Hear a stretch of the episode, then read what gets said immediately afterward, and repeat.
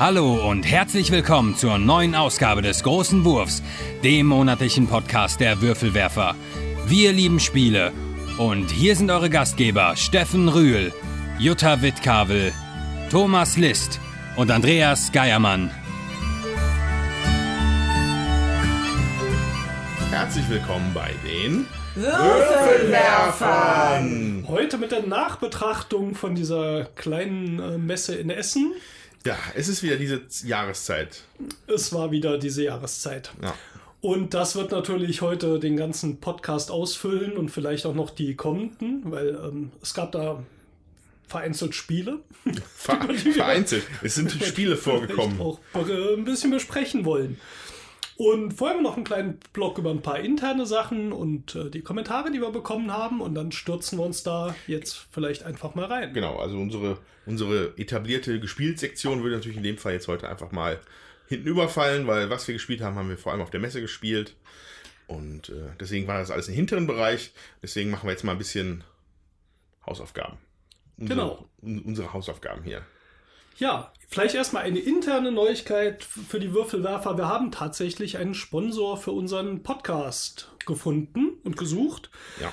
Und zwar ähm, sponsert uns in Zukunft die Spieleoffensive.de. Das ist ein äh, oder der größte Händler oder der, grö- mit dem größten Angebot in Deutschland, wo wir auch schon eine Reihe, wer unsere YouTube-Videos kennt, auch schon eine Reihe bestellen. Die Wundertüten, die jedes Jahr kommen. Und beim Adventskalender schlagen wir mal zu. Und wir haben einfach mal angefragt, äh, ob sie uns nicht sponsern wollen. Und zwar gar nicht monetär, sondern sie werden Flyer von uns verteilen, Genau. in ihre Päckchen legen. Genau, ich, ich, ich, immer rufe ich nach fünf Sternen, damit wir mehr tolle Zuhörer haben. Jetzt versuchen wir es auch mal so rum.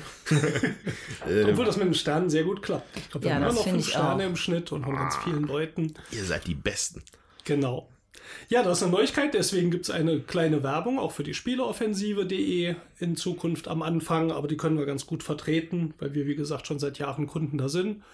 Und ähm, ja, vielleicht weisen wir euch auf mal ein paar Besonderheiten hin, wenn mal wieder die Wundertüte ansteht oder der Adventskalender oder im Moment die Essen-Schnäppchen. Wer die Spieleoffensive kennt, kennst du vermutlich auch aus Essen. Die haben diese Riesenstände mit Wühltischen und, äh, ich weiß nicht, ein Und Riesenstand. dem, und dem Busenquartett. In dem Busenquartett. Kennt ihr das? Nein. Nein. Nein. das ist, äh, also ich habe also ich hab das irgendwie ein oder zweimal selber miterlebt und es ist immer ein Fest. Ich weiß nicht, ob sie es noch machen. Aber das, es war halt dann, also ich weiß, ich nehme an, dass das irgendwie so ein interner Gag bei denen ist, dass sie halt in den Wühltischen ist halt irgendwo das Busenquartett. Okay. Also was ich mal gesehen habe, ist das Diktatorenquartett. Vielleicht ist das aus, aus einer ähnlichen Reihe. Also es ist wirklich dann so ein etwas so, so, so, hm, ja, so ein Busenquartett, wie man sich das halt vorstellt. So. Und wenn dann aber immer einer so das kaufen möchte und fragt, wie teuer das ist, dann, dann wird irgendwie so eine Glocke geläutet und dann so, und dann rufen die quer über den Stand, hey Micha, wie teuer ist denn das Busenquartett? Und dann der nächste, hm, weiß ich nicht, da muss ich die mal auf der anderen Seite fragen, ey, Christel, wie teuer, oder ich weiß die Namen von den Leuten nicht.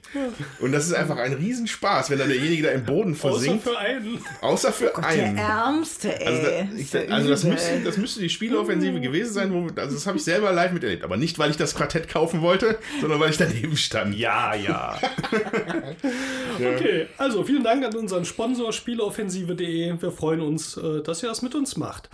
Dann werden wir nächstes Jahr auch auf Patreon starten. Patreon ist äh, eine ja, Plattform, wenn ihr irgendein Projekt unterstützen wollt. Ja. Da kann der Andreas, glaube ich, ein bisschen mehr zu sagen. Ja, äh, Patreon, mh, wenn ihr euch mit anderen Podcasts beschäftigt, habt ihr das vielleicht auch schon etabliert gesehen, dieses Modell. Ähm, also Patreon von Patreon of the Arts, ja. Also ich, in, in Deutsch wäre es dann ein, ist das ein Mäze, der Künstler unterstützt? Mäzen. Ein Mäzen. Ein Mäze, Mäzen.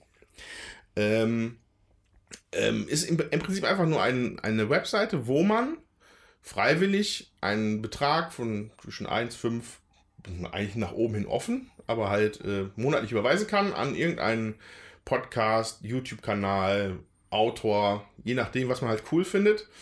Genau, und ähm, in der Hoffnung, dass ihr uns auch ganz cool findet, wollten wir das mal angehen. Aber nicht so wie alle anderen eigentlich. Ähm, weil, weil was, was ich halt oft bei, was ich bei vielen Podcasts erlebt habe, ist, dass sie halt anfangen, ihr, ihren Content zu beschneiden, damit die Leute halt Geld geben. Das heißt, wir schalten hier Werbung, Es sei denn, ihr bezahlt uns Geld, dann müsst, kriegt ihr die Werbung nicht. So. Äh, sowas wollen wir nicht machen. Genauso wenig wollen wir Sachen raushalten aus dem Podcast. Also der Podcast, wie er ist, wird unverändert bleiben. So. Genau. Äh, Warum wir das machen, ist letztendlich, ihr habt es hoffentlich äh, gemerkt und viele haben es ja auch in die Kommentare geschrieben. Wir haben jetzt seit ähm, knapp einem Jahr relativ gutes Equipment. Jeder hat ein eigenes gutes Mikro. Wir haben hier, wie nennt sich nochmal diese Box, Tommy? Und ein Audio-Interface. Ein Audio-Interface. Phantomspeisung. Phantomspeisung. Wilde Sachen und Mikroständer. Ja, wir haben auch einiges investiert und jetzt haben wir gedacht, wenn ihr uns dabei unterstützen wollt, ist schön, muss aber keiner und es geht auch normal weiter. Genau. Das wird im Januar starten, so mal als Vorankündigung. Genau. Ähm, äh, aber bevor wir dann irgendwann zu den Spielen schreiten, äh, wenn wir schon keine Spielsektion haben, sollten wir zumindest ein bisschen über Feedback reden. Ähm, die Messe gibt uns ja auch immer mal die seltene Gelegenheit, Live-Feedback zu bekommen. Ne? Ja. Ähm, Und deswegen wollte ich bei den, ein paar Herrschaften, die wollte ich grüßen hier im Podcast. Das war der Sebastian, der hat mich auf der Messe angesprochen und mit mir geredet. Der hat dich auch schon mal getroffen, Steffen. Ja, ich glaube, genau. letztes Jahr oder dieses Jahr. Auch dieses beide. Auch dieses Jahr. Äh, der hat uns dann äh, gelobt für unseren Podcast. Da fühlt man sich natürlich am Bauch gepinselt. Sehr schön. Äh, auch an anderer Stelle ein junger Mann mit ein bisschen größer als ich, längere Haare, Bart. Da, der hat seinen Namen leider nicht gesagt. Aber äh, er hat uns auch gelobt und gesagt, dass, äh, dass ich das anhören würde, als ob wir uns Gedanken machen bei dem, was wir über den Podcast reden. Habe ich ihm gesagt, das täuscht. ähm, äh, aber tatsächlich muss ich sagen, mich freut das halt wirklich sehr, wenn man, also das ist, wir sind wirklich nicht so bekannt, dass das häufig ist. Ähm, aber jetzt so ein, zwei Leute wollten mal Hallo sagen, einer, manche wollten auch ein Foto haben, so, das fand ich halt ganz, ganz cool so.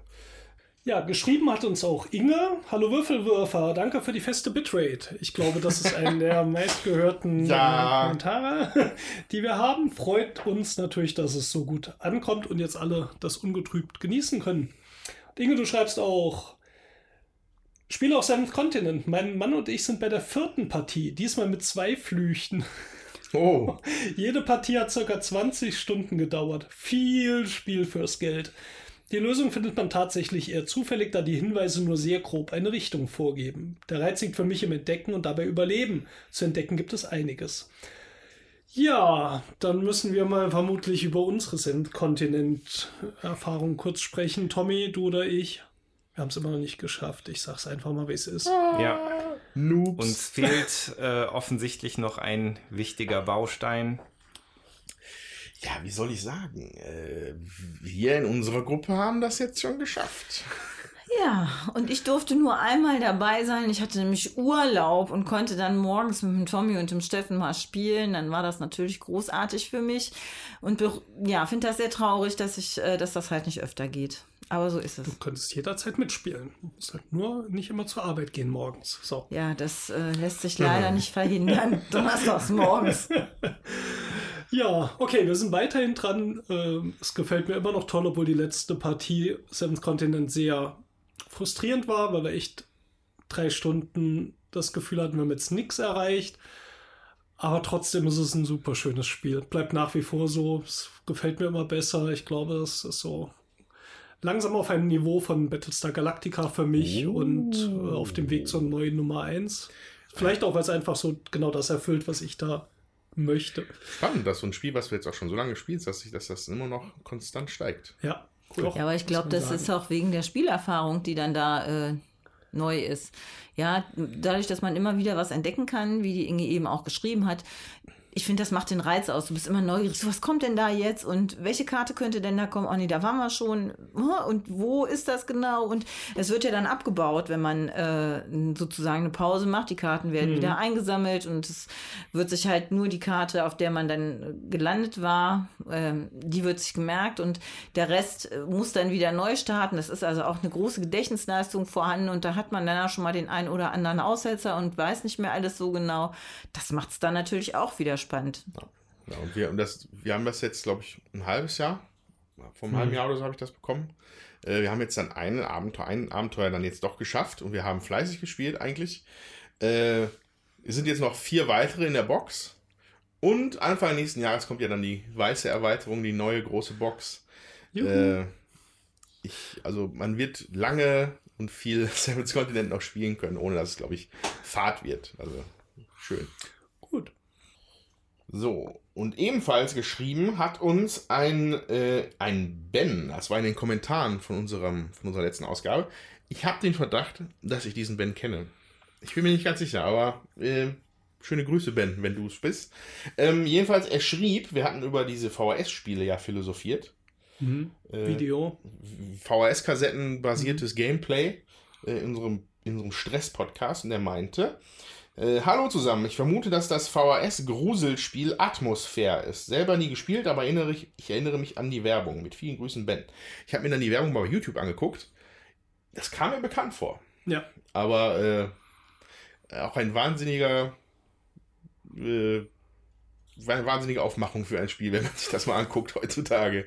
Äh, Also ja. Atmosphäre, glaube ich, mit F. E Genau, genau, genau. Ne? Atmo und äh, Angst. Vier. Genau, vier. Könnt ihr auf YouTube ja mal gucken. Muss ich dann Ja. auch mal noch nachholen. Ja, ja, ja. Äh, ebenfalls kommentiert dann unser, ähm, unser, unser Dauerhörer Andreas ähm, äh, zu unserem Stress-Podcast. Das ist ein bisschen längeres Posting. Ich kann das ja mal vorlesen. Äh, hallo, liebe Würfelwerfer. Würfel. Hallo, liebe Würfelwerfer. Wieder mal ein schöner Podcast von euch, wenn euch, wenn auch erneut zu einer Art Spiel, mit der ich nicht wirklich viel Berührungspunkte habe. Zwar sehe ich mich selbst auch eher als Omni-Gamer, der fast wirklich jede Mechanismus und, und Genre etwas abgewinnen kann, aber in meinen Spielegruppen zeigt sich bei Echtzeitspielen ein ähnliches Bild wie das von euch beschriebene. Fazit, während manche Spieler diesen Druck mögen, können viele diesen Stress nichts abgewinnen. Da ich mittlerweile nur noch Spiele kaufe, die ich möglichst häufig und in verschiedenen Konstellationen auf den Tisch bringen kann, fallen Echtzeitspiele deshalb oft auch oft aus dem für mich interessanten Raster hinaus. Ja, äh, wir ja das wieder. ne? Ja, das ging uns ja ähnlich und äh, Ja. ja, danke für Ja. den Kommentar. Ja, selbst für die Spiele, also selbst ich mag die Spiele ja, aber ja, ich würde mir auch jetzt nicht mehr allzu viele von zulegen. Es sind einfach zu wenig, die das, glaube ich, mögen. Ja. Insofern, ja, vielleicht war es euch zumindest eine Warnung, unser Podcast, und ihr habt zumindest mal reingehört. Wo ich auf der Messe Zombie 15 für 15 Euro gesehen habe. Ja, das, Spezialangebot. Kaufen, kauft alle. das war, glaube ich, die Neuauflage. Die haben das neu aufgelegt jetzt und äh, 15 Euro finde ich, einen- finde ich einen ganz entspannten Preis Ja. für das ja, Material, was da drin das ist. stimmt. Also ich persönlich finde halt auch, also das gefällt mir ja selber auch, Zombie 15, eben weil es dann nur 15 Minuten dauert und man sich eben auch absprechen muss in der Gruppe, wer macht jetzt was und man sich besser einspielt und so gefällt mir das ja ganz gut. Ja. Das kann man gut spielen. Gut, aber jetzt sollten wir uns endlich mal der Messe zuwenden. Ja, wird Zeit. Äh,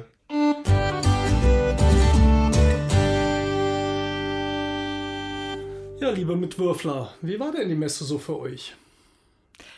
Also ich muss ja sagen, ich hatte diesmal die Möglichkeit, mich sehr gut vorzubereiten ähm, und habe das auch gemacht, aber bin gar nicht dazu gekommen, mir das alles anzuschauen, was ich mir anschauen wollte, weil ja ein Freund von uns gestreamt hat auf der Messe und uns gefragt hat, ob wir ihn unterstützen und äh, irgendwie immer einer mit am Stand war und ähm, mitgespielt hat. Und der besagte Freund äh, ist der Andreas Suika äh, unter dem Pseudonym Andy Dev. Bei äh, Twitch, ja. Ist er auf Twitch, kommt aus dem Videospielbereich und streamt dort halt auch sehr viel und kam irgendwie, weil er Urlaub hatte und sowieso das ganze Equipment hat, kurz vor der Messe auf das schmale Brett an die Info-Adresse der Messe zu schreiben, wie es denn mit Streaming so aussieht. Vielleicht dachte er eher so 2019.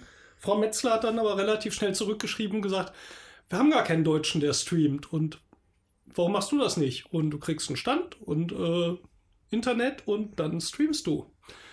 Worauf ich dann einen panischen Anruf bekommen habe mit, äh, wie machen wir das und könnt ihr mir helfen und wo kriegen wir Spiele her? Und äh, ja, dann äh, haben wir gesagt, klar, ähm, machen wir da mit. Ähm, Jutta hat vor allem viel gestreamt, Ja. Cliff und Svea hat mitgemacht. Der Andreas auch. vereinzelt. Andreas war auch dabei, genau. Ich war einfach nur mal kurz zum Quatschen dabei. Und das war natürlich irgendwie ziemlich spannend. Und da war Ja. dann auch doch relativ viel Streaming. Ja, viel Ähm, Zeit geblockt für mich, aber ich hatte, muss sagen, ich hatte auch noch nie so eine entspannte Messe. Also ich konnte einige Spiele ausprobieren und spielen, zu denen ich äh, sonst vielleicht gar nicht gekommen wäre. Mhm. Und das fand ich auch sehr schön. Schön an einem eigenen Tisch. Stückchen Kuchen dabei. Genau, Schokolade. Hatte, hatte irgendwie. Vorteile. Genau, Der mit Andi- eigenen Erklärbären. Genau, ne? Die das dann auch. von den Verlagen auch noch zum Erklären, wobei die Vorgabe war nicht wie bei Board Game Geek äh, so eine Spielerklärung zu machen Ja, eher so ein Marketing-Ding, sondern es ging wirklich ums Spielen. Also man spielt das ganze Spiel durch, hat in den meisten Fällen auch funktioniert. Ähm, aber die Maßgabe war, wenn wir euer Spiel zeigen, dann bitte schickt jemanden, der es uns vorher erklärt, dass man nicht noch die Regeln lesen muss. Ja, und das hat eigentlich auch sehr gut äh, funktioniert. Es war immer einer da, äh, auch bei den englischen Verlagen. Da hat der Andi dann mal kurz äh, simultan übersetzt, damit die Hörer äh, und Seher und auch ich, Gott sei Dank, äh, das besser verstanden haben. Ja, und ähm, war sehr lustig. Also auf diese Weise kam ich zu Treasure Island und ähm, sehr schönes Spiel, kann ich dazu sagen. Man hat halt einen Plan. Ähm, das ist die Schatzkarte. Die, die Schätze werden gesucht mit einem Lineal und äh, mit Stiften wird auf dieser Karte rumgemalt. Die ist so irgendwie mit Film bezogen, dass man die Stifte anschließend wieder abwaschen kann. Und jeder hat auch so eine kleine Karte vor sich, wo er seine Hinweise eintragen kann. Und ähm, der John Silver hat halt den Schatz versteckt und äh, muss in bestimmten Abständen auch eine Karte aufdecken und einen Hinweis geben. Und der kann wahr oder falsch sein. So sucht man sozusagen fast wie bei Scotland Yard diesen Schatz, aber eben sehr willkürlich. Also man hat keine Straßen, an die man sich halten muss, sondern man hat wirklich nur das Lineal und äh, zieht mit seinem Stift da drauf und sucht sich dann den Punkt aus, ab wo man suchen kann. Sehr cool. Also hat mir sehr gut gefallen. Das hattest du vor dem Stream nicht auf, nicht auf dem Schirm, oder was? Nö, das ist auch hauptsächlich auf Englisch gewesen. Okay. Sowas habe ich mir dann nicht unbedingt gegeben. Also ich habe schon einige, also ich habe schon viele Sachen geguckt, die auch von Kleinverlagen rauskamen, aber das hatte ich überhaupt nicht auf dem Schirm. Und, äh, und ähm, ich denke, das ist so spektakulär, das Spiel, dass das sicher auch einen deutschen Verlag findet und dann rauskommt. Also, und das Spektakulär. ja, spektakulär, weil das einfach so äh, unique auch äh, dann äh, in der Form ist und äh, auch Spaß macht. Wir waren in einer Stunde fertig. Super. Ja, nochmal vielleicht kurz zum Streaming zurück. Äh, wie hauruck die Aktion war, lag, hat man auch daran gesehen, dass der Andy Dev noch am Sonntag vor der Messe einen eigenen Tisch gebastelt hat. Ja. Selbst, selbst geklöppelt. Ja, Ja. damit er genau in den Stand passt. Und ähm, ja, an dem, nee, was auch noch wichtig war, erstmal, er hat dann bei Twitch angefragt äh, und gesagt, er wird von der Messe streamen. Die haben gesagt, ist ja super, dann nehmen wir dich auf die Startseite von Twitch. Und das hat natürlich sofort dazu geführt, dass ja hunderte bis tausend Leute da teilweise zugeschaut haben live und über den ersten Tag verteilt waren es, glaube ich, über 50.000 Leute Echt? die da reingeschaltet hatten, Mein Gott. sagte er. Also natürlich viele, die vielleicht mal nur kurz reingeguckt haben, aber dass dann ja viele hundert da hängen geblieben sind, ist schon cool, weil ich meine, Twitch ist ja schon sonst, ich benutze es nicht groß, aber es ist halt Videospiele. Ja. 99,9% Videospiele. So. Ja. Aber aber ist ja etwas, was ich sehr begrüße, ne? dass die Brettspiele vielleicht mal ein bisschen größere Prominenz haben, auch bei jüngerem Publikum, also Twitch-Kids. Äh, Finde ich natürlich super. Wobei ich ganz ehrlich das Gefühl habe, dass sich das vi- vielleicht auch ein bisschen ändert, weil ich schaue relativ häufig Twitch und ähm, es kommen jetzt in letzter Zeit zunehmend Kategorien dazu, wie zum Beispiel Podcast. Aha. Es gibt ähm, Rollenspiel-Kategorien, aber Pen and Paper. Mhm. Ähm, Bob Ross hat einen Twitch-Kanal. Aus dem Grab. Aus Bob dem Ross Grab. tot, ja, wollte ich grad ja, gut, ja. Äh, Entschuldigung, es gibt einen Twitch-Kanal Bob Ross. Ich nehme an, äh, dass er den ja Mhm. aus dem Jenseits äh, erstellt hat und dort jetzt seine alten äh, Fernsehaufzeichnungen Entschuldigung. streamt. Fluffy Muss ich auch mal einhaken und fragen, Podcast, das heißt, wenn wir jetzt auf Twitch streamen würden, könntet ihr uns da draußen jetzt zugucken, wie wir podcasten, was ihr Ja, nachher also, so hört? genau. Ja, also Hm. Live-Aufnahmen vom Podcast, die halt gestreamt werden, bevor sie halt dann irgendwann später, ne? Aber das will man ja gar nicht, dass man das unbearbeitet sieht, was wir hier. Verschütteten Kaffee und hier dran gestoßen. Ja, nicht unbedingt, aber ich wollte noch mal kurz, also äh, für alle, die Bob Ross nicht kennen, das ist ein Maler, der bestimmte äh, Landschafts... Äh, Gemälde in Öl erstellt, nach einem bestimmten Schema eben auch und irgendwie sehen die Bilder alle relativ ähnlich aus. Aber der hat gesagt, also jeder kann schöne Öl-Landschaftsbilder malen und hat dann eben diese Technik, wie er das dann macht, ähm, vermarktet. Look Ja. at this blue sky. Aber es ist also and der- the fluffy cloud. Er Ich ist finde gerade bei extrem- ich uns. find ihn ex- extrem entspannend, den Mann. Absolut. Wir Aber- gerade so vom Kernthema ein bisschen ab. Ja, Ja. Also un unterm Strich, der allergrößte Anteil mit Abstand sind immer noch Videospiele. Punkt. Cool. Jedenfalls schön, dass Twitch da so eingestiegen ist, dass der Andi das gemacht hat, auch in so einer Hauruck-Aktion und vielleicht gibt es den ja nächstes Jahr wieder. Und wenn euch das interessiert, geht doch einfach mal auf Twitch TV. Genau. Ähm, die, die, die Streams dort werden, glaube ich, normalerweise immer archiviert. Auf jeden Fall wurden auch ein paar Sachen geklippt. Das heißt, wenn er das halt aufzeichnet, dann könnt ihr nämlich uns auch dann dabei sehen, wie wir da teilweise mit dabei waren. Am meisten Jutta, die Kids, ich einmal leider nur, weil die anderen beiden Termine flach gefallen sind. Aber äh, ja, aber allgemein lustige, unterhaltsame Sache Ja, mit ein bisschen Messe-Flair. Kanal Ja. heißt Andi Dev, Andi mit I Genau, und zusammengeschrieben Andi DEV. genau. Schaut mal vorbei. Ja, ich war ähm, schon dienstags eigentlich angereist nach Bochum und hatte mich da bei Freunden einquartiert und versorgen lassen. Vielen Dank, Stefan und Claudia. Es war wieder fantastisch. Vor allem das Gulasch, aber auch der Rest. Das Gulasch. Du musst ja sagen, um gewesen sein. Gulasch. Ja, das ist, äh, gibt schon seit Jahren dort. Und ich bin dann äh, mittwochs schon zu dem Warm-Up-Day, der dieses Jahr wieder in dieser düsteren Kneipe stattgefunden hat. Ich habe jetzt den Namen vergessen. Früher war es Äh, das war das Don't Panic in Essen. Don't Panic. Ja. Da hat der Boden noch geklebt von der Disco-Abend vorher. Hm, lecker. ja, kostet irgendwie 10 Euro Eintritt. Äh, Wir sind dann rein. Es war im Vergleich zu letztem Jahr echt wenig los. Letztes Jahr haben wir da super viel internationale Leute kennengelernt. So ein Pärchen aus Australien, das hier seine Hochzeitsreise gemacht hat. Nach Essen zur Spiel und dann weiter nach Italien. Ähm, war diesmal irgendwie relativ wenig. Wir haben einen sehr schönen äh, Vortrag eigentlich gehört von einem BES, BEZ, äh, ein Game Designer, der ähm, über ähm, Gefühle in Spielen und welche Gefühle kann man erzeugen und wie ähm, sehr ähm, interaktives Panel eigentlich gemacht hat, oder interaktiven Vortrag, wie so ein Zuschauer. Workshop quasi, so ein ein Workshop. bisschen. Das war ganz gut, aber es hat sich danach wieder schnell zerlaufen. Wir wollten eigentlich äh, dort noch einen Prototypen testen, nämlich Glenmore 2 Chronicles, von dem wir euch nachher noch ein bisschen erzählen. Und ja, wir sind dann aber irgendwann dann doch zur Messe gefahren und ich hatte so ein bisschen das Gefühl, dass der Warm-Up-Day in dieser Location eher tot ist. Ähm, abends waren wohl auch Tische besetzt, es haben Leute gespielt, aber ähm, so die Entwicklung vom letzten Jahr zu diesem Jahr war jetzt nicht besonders toll und dann fand ich es auch, ja, für das, was los war, für 10 Euro, ähm, dann auch wirklich ja. zu viel. Gut, es gab noch einen Kaffee dazu. Ein Glas Mineralwasser. Ja, Mineralwasser. Hättest aber auch einen Kaffee haben können. Ja. War schon rappelig genug an dem Tag. äh, ja, genau. Das war der Mittwoch. Da haben wir uns dann schon umgetrieben. Ne? Ja. Aber abends noch die Gelegenheit, einmal so über die Messe schon mal zu schlendern. Das war auch Mhm. ganz witzig, das mal beim Aufbauen zu betrachten. Ja, aber dann die richtige Action ging danach dann los, ne? Donnerstag. Punkt 10 Uhr wurden die Türen geöffnet. Nicht früher dieses Jahr, habe ich gehört, obwohl Ja. wahnsinnig viel Antrag war.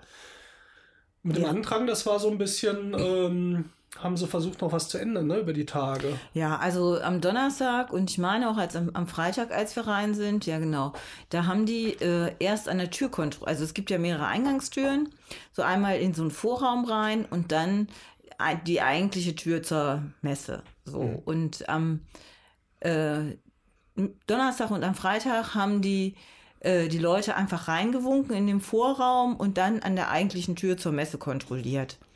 Was dazu führte, dass sich das, als um 10 Uhr die Tür aufging, dann noch ewig staute Ja. und dieser Stau, äh, der sozusagen sich in dem Vorraum gebildet hatte und dann wurden die Türen irgendwann zugemacht, damit es nicht zu voll wurde und dann standen die Le Leute ja vor der Tür äh, draußen an der Messe, die dann auch um 10 Uhr aufging. Das löste sich überhaupt nicht auf. Also ich habe am Freitagmorgen irgendwie, ja, 20 nach 10 war ich dann vielleicht mal durch die Tür. Das war also schon nervig und ähm, wie es am Samstag war, kann ich mich gar nicht mehr dran erinnern, aber am Sonntag war es dann zumindest so, dass wir die Türen ähm, Schon den Vorraum kontrolliert. Genau, die hatten, haben ne? im Vorraum kontrolliert und als dann die Türen aufgingen, da konnte man dann auch reinströmen und dann verteilte sich das alles so ein bisschen schneller. Ja, das war also sonst enorm anstrengend. Ja, und Samstag sind wir später gefahren. So war es. Da war der allgemeine Stau schon weg. Deswegen konnten wir das gar nicht mehr sagen. Ja, die Messe war wieder super erfolgreich aus Sicht der Messe auch mit 190.000 oder mehr Besuchern, was nochmal, ich glaube, über 10.000 mehr waren als im Vorjahr. Ich habe die Pressemeldung jetzt gerade nicht hier. Die äh, Frau Metzler hat da auch Zahlen rumgeschickt, die da die Verantwortliche für diese Organisation der Messe ist. Und man merkt auch, dass sie weiterhin Und man merkt auch, dass sie weiterhin dran arbeiten, ähm, ja, diese Organisation, wo es manchmal hakt, noch zu verbessern und so. Das fand ich ganz cool, dass sie das am Sonntag dann anders gehandhabt haben. Vielleicht machen sie das nächstes Jahr auch so mit dem Einlass. Dazu muss ich sagen, gibt es ein ganz schönes Interview äh, mit der Frau Metzler durchgeführt von Spiel doch mal. Das ist so ein ja, Videovlog. Die machen hauptsächlich so Nachrichten, auch Spielerklärungen, relativ kurz und knackig. Und dieses Interview ist wirklich sehr nett zu hören ähm, und sich anzuschauen. Schaut mal rein, spiel doch mal. Also was, was mir, glaube ich, also was man immer mal wieder so gehört hat, dass die Messe dieses Jahr wohl noch mal ein bisschen internationaler geworden ist. Ich weiß nicht, ich hab, also ich habe auch viele, viele Leute in vielen, vielen Sprachen da gemerkt. Äh, weiß nicht, das kann, hat sich der Eindruck, habt ihr den auch gehabt, dass das alles so ein bisschen nochmal internationaler geworden ist dieses Jahr? Also ich fand schon, also so viel Spielerklärung auf Englisch, wie ich mir dieses Jahr angehört habe, also habe ich die letzten Jahre mir nicht angehört, muss ich ehrlich sagen. Also richtig, richtig viel und auch wenn du zusammengekommen bist zum Spielen an einem Tisch, dann war es relativ häufig so, dass du auch wenn alleine, also wenn ich alleine losgezogen bin, ähm, internationales Publikum. Also mir blieb gar nichts anderes übrig, als die Spielerklärung auf Englisch mir anzuhören, Mhm. damit ich das Spiel dann auch mitspielen konnte in dem Moment, wo Platz frei war am Tisch. Ja, weil sonst äh, hätte ich gar nicht die Möglichkeit gehabt. Das fand ich ähm, sehr auffällig. Ja, also da gab es äh, also auch eine löbliche Ausnahme bei Days of Wonder, da erzähle ich nachher von. Da hatte ich, glaube ich, mein bestes Erklärerlebnis dieses Jahr. Ähm, äh, ja, aber auch allgemein äh, wurde auch nochmal die Hallen geändert, ne? Also Ja. da, da waren jetzt, ich glaube, die kleineren waren dann jetzt irgendwie nicht mehr dabei, dafür da wieder nochmal zwei größere. Ähm, musste ich erstmal neu zurechtfinden. Also die 3 ist ja jetzt schon, also Halle 3 ist ja jetzt schon ein Weilchen, dass sie jetzt auch dabei ist, aber jetzt haben sie auch noch die 5 und die 6 und so. Die Genau. kannte ich auch. Die, die dann 6 war früher mal anders. Ja, da gibt es jetzt diese, oberhalb dieser Galeria, diese, Ja. sage ich mal, diese Messebereiche trennt, waren die Hallen 4, 5, 6 durchgängig jetzt äh, zur Verfügung. Ja. Und auch darunter die Hallen 1 und 2 und 3. Ähm, nur die Halle 3 war relativ wie früher, würde ich mal sagen. Die 1 und 2, glaube ich, waren auch noch relativ ähnlich. Also bei 4, 5, 6 hatte ich auch das Gefühl, das hat mir Raum geschaffen. Also es war immer noch voll, aber ich fand, ich hatte so das Gefühl, vielleicht waren noch mehr Spieltische bereitgestellt. Man kam öfters mal noch irgendwo hin und man konnte vor allem in Halle, Halle 6 mit den Rollenspielen viel und den Miniaturen spielen, war es relativ entspannt. Große Sitzecke auch, wo man sich hinsetzen konnte, um was zu essen. Also ganz viele Tische und Stühle. Ähm, Ich fand es trotzdem entspannter, weil dafür, dass noch mehr Zuschauer da waren oder Besucher, ähm, war es vielleicht in Halle 3 immer noch extrem voll, ähm, aber der Rest schien mir schon ein bisschen entspannter zu sein. Die Hallen sind ja auch umgebaut worden, das darf man nicht vergessen. Ja. Ich glaube, die waren früher deutlich kleiner und ähm, ja, das, das hat man auch gemerkt. Also, dass die umgebaut worden sind, größer und auch, dass die äh, von der Strukturierung ähm, anders aufgestellt waren. Das fand ich also sehr schön. Ich fand es auch entspannter, obwohl mehr Leute da waren. Also ich ja, ich hatte das Gefühl, ich komme immer noch überall Ja. gut durch, wobei ich mich kaum in Halle 3 aufgehalten habe, muss ich sagen. Das, ähm, da waren ja die ganzen Großen, das wollte ich mir, habe ich gedacht, kann ich mir wann anders anschauen. Ja, da, da hat sich tatsächlich ein bisschen geknubbelt in der 3. Aber wo du gerade, also gerade die 6 fand ich, also ich habe das Gefühl, die war komplett neu gebaut, oder? Das, also die Beleuchtung war noch picobello, neu. Äh, es hatte ein, ein es, es hatte, es war wie ein Klima in dem Raum. Da, das war die, da, da war Luft in der Halle. Ja. Ähm, und da gab es ein, ein, äh, eine, eine sehr interessante Toilette, wo Männlein und Weiblein gemeinsam hin drauf gehen ja, konnten. das war Sehr einigermaßen modern. irritierend, als ich reinging. Sehr modern. echt? Die habe Ja. ich gar nicht gesehen. Also ich habe immer nur die Schlangen an der Herrentoilette gesehen und den Platz an der Damentoilette. Das fand ich großartig. Also endlich mal irgendwo, wo man nicht Stunden anstehen musste, sondern man konnte einfach die Treppe runtergehen und sofort ähm, die Toilette benutzen. Fand ich großartig. äh, ja, also allgemein hat die Messe wieder einen guten Job gemacht dieses Jahr.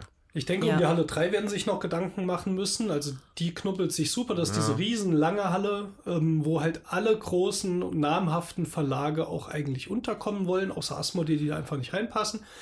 Und ähm, ich glaube, das ist auch so ein bisschen das Problem, aus Halle 3 will keiner weg. Ich nehme an, da hätten Ja. sie vielleicht auch ein bisschen entzerrt, aber wenn ich jetzt hier Pegasus oder Eckart spiele oder irgendjemand sagt, ähm, geht mal aus Halle 3 raus, ich glaube, das ist schon so ein bisschen Prestige geworden. So lange ist die Halle 3 ja noch nicht dabei. Drei Jahre Ja, oder so, schätze ja. ich mal. Ne? Ähm, aber die hat sich natürlich gleich durch ihre Größe und ja, du kommst da rein so etabliert, dass das halt so das Who is Who, sage ich mal, der Firmen eigentlich ist. Wobei ich denke, Asmodee zeigt auch, dass man da ordentlich auftrumpfen kann, auch wenn man woanders ist. Ich hoffe, dass ein paar Verlage da vielleicht die Halle dreimal bereit sind zu verlassen, dass es dort auch ein bisschen entspannter wird. Das wäre so noch ein Wunsch für nächstes Jahr. Ja, Feuerland hat das gemacht, ne? Also Mhm. Feuerland war ja sonst auch in Halle 3 mit einem sehr kleinen, schmalen Stand. Und die sind jetzt dieses Jahr in Halle 4 gewesen und hatten deutlich mehr Platz, glaube ich, zum Spielen. Ähm, und ich denke, für die hat sich das auch gelohnt. Die, Die sind mittlerweile auch ja. so etabliert, da will auch jeder hin. Ja. Und da ist das egal, ob die in Halle 3 oder in Halle 4 sind, ne? Ich glaube, die brauchten da vor allem auch viel Platz für die Paletten, auf denen sich dann die Gloomhavens gestapelt haben und Hm. äh, die, die Erweiterung für Odin. Also ich habe mir da halt, ne, halt, war da war da shoppen. Das war schon, da war eine relativ lange Schlange und sehr viel Gedrängel einfach nur für kaufen, kaufen, kaufen, Ja. nicht mal für Spielen. Ja, bevor wir vielleicht auch gleich mal zu den Spielen ein bisschen eintauchen, nochmal sehr schade fand ich, ich habe mit einem Verlag gesprochen, äh, jetzt muss ich gerade mal gucken, hier guck mal bei den Flying Machines. Ja, äh. Oh Gott, das sieht man kaum, wie der heißt. Ähm, jedenfalls mal wieder, auch schon wie letztes und vorletztes Jahr die Kasse geklaut worden. Ah, Wirklich zwischen abgeschlossenen äh, eigentlich Bereich, also war echt so ein Regal dahinter, Tische davor, links war eine Wand, rechts dieser Eingang, da waren zwei Leute und irgendwie so geschickt abgelenkt worden. Plötzlich war die Kasse weg. Ähm, Das, Das ist auch ist nicht nur echt- einem Verlag passiert, Mhm. ne? Da ist wohl eine Bande rum und hat das bei mehreren Verlagen abgezogen. Und auch nicht nur das erste, war, war das letztes Jahr, als auch das Kickstarter war hier. Ja. Ähm, Steel, Steel this Game, die haben ja, ähm, ich glaube, letztes oder vorletztes Jahr gab es ja auch schon den Fall und die haben dann in der Nacht noch ein Spiel entwickelt, auf so Postkartengröße, also auf Kickstarter gestellt, um ihre Tageseinnahmen wiederzukriegen. das ist ja geil. Gut damit umgegangen. Ähm, das Spiel verkaufen sie übrigens auch jetzt noch. Ich glaube, die machen inzwischen damit auch Plus. Vielen Dank an die organisierte Verbrechensbande dort für eine neue IP. nee, ist schon echt schade. Und ähm, ich habe es auch bei mir gemerkt, so einen Rucksack irgendwo stehen lassen oder so. Ich weiß jetzt nicht, ob das denen ihr Ziel ist oder so, aber ich war dann schon einigermaßen nervös und immer geguckt. Ist ein bisschen schade. Ähm, ja, da muss man also auch für alle Verlage aufpassen, dass da nicht plötzlich die Tageseinnahmen weg sind, was dann doch einige tausend Euro sind. Das äh, hat das so ein bisschen getrübt, als ich das so würde, gehört habe. sowas würde glaube ich, auch relativ kurzfristig dann die Messe irgendwann auch mal killen, so, wenn er. Ja, also müssen sich schon ein paar Gedanken machen, aber gut. Ja, sollen wir mal zu dem eigentlich interessanten Punkt kommen? Ja, genau. Ich Ja, finde, wie wir haben lange genug drum Wie, rumgeschweift. wie, wie gehen wir es denn an? Immer mal so reihum, immer mal eins oder? Ja, ich würde sagen, lass uns doch so ein bisschen, weil ich glaube, das jetzt in Struktur nach Tagen zu bringen, macht nicht so viel Sinn. Ich würde vielleicht trotzdem mich mal hier berufen fühlen, gleich das erste Spiel, das wir gespielt haben und gekauft haben, mal kurz anzusprechen.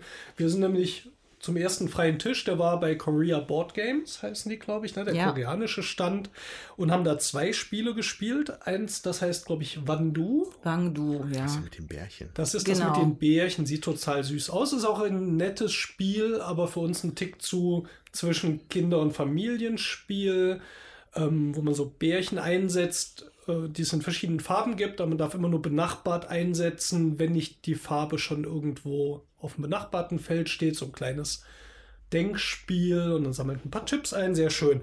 Haben wir gespielt, aber nicht mitgenommen, obwohl es wirklich sehr schön aussieht und haben dann Spring Rally gespielt. Spring Rally ist ein kleines Stichspiel. Autorennen.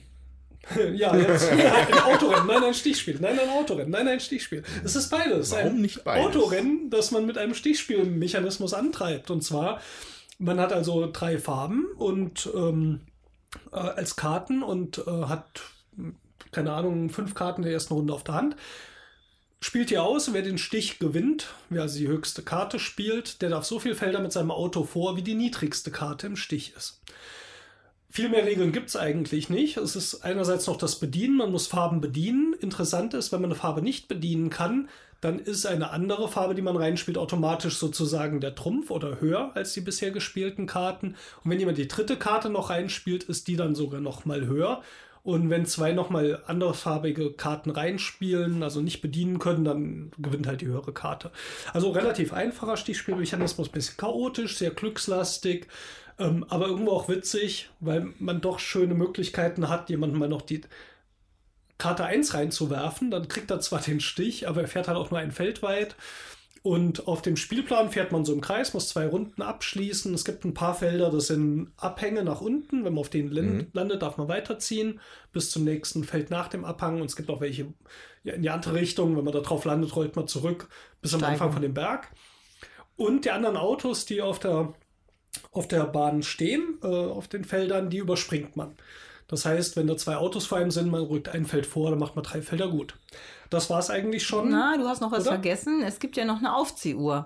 Oh, natürlich. So, und zwar Das ist Spring es in so. Spring Rally. Genau, und zwar ist es so, man, äh, jeder Spieler hat für sich so eine Aufziehuhr. Da sind äh, Zahlen drauf. Das geht in einer Steigerungsfolge 1, 3, 6, ich glaube 10 und dann 15, 16.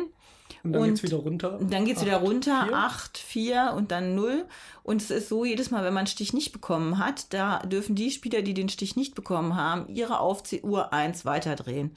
Und wenn man einen Stich bekommen hat, darf man entscheiden dann, ob man die Zahl, die man erreicht hat, am Ende des, ähm, des äh, Zuges. Zuges. eben zusätzlich ausgibt. Also würde man erst die Zahl ähm, des, aus dem Stich, die niedrigste Zahl aus dem Stich laufen und anschließend läuft man halt äh, die Zahl dieser Aufziehuhr.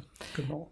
Genau. Ein Das ist, Aufholmechanismus halt. Ja, aber und- ganz witzig gemacht. Ne? genau, und das wird eben aber auch nach jeder Stichrunde ähm, äh, muss die Uhr auf Null gedreht werden. Also in der ersten Runde kriegt man fünf Karten, in der zweiten sieben, in der dritten neun. Und jedes Mal, wenn man die fünf Karten dann abgespielt hat, dann wird eben auch die Uhr für alle wieder auf Null gestellt. Und die Felder und vorgefahren. Und die ne? Felder Ja. vorgefahren, genau. Genau, aber man muss sich ein bisschen überlegen, gebe ich die Felder jetzt schon aus oder sammle ich weiter, weil die werden halt äh, ja immer besser. Aber wenn man zu lange wartet und kriegt dann keinen Stich, dann verpasst man auch diesen Zeitpunkt. Dann geht es von 16 Bonusfelder auf 8 und dann auf 4 und dann auf 0 oder so. Mhm. Ja, ist ein schöner kleiner Kniff. Ja, also wir haben das schon ein paar Mal jetzt gespielt. Ich finde es lustig. Es ist jetzt nichts Abendfüllendes, sondern wirklich mehr so zum Anteasern oder zum Ende von so einer längeren Spielrunde. Ähm, ist witzig einfach. Ja, ich habe es ja auch einmal mit euch gespielt, auf der Messe schon, beim Blogger-Treffen. Da haben wir eine kleine Runde mit dem Pöppelwolf Ja, äh, und einem weiteren Herrn, den ich jetzt gar nicht ein. das war der Frank aus dem Spieleschrank. Ah ja. Okay. Dann Grüße in den Schrank.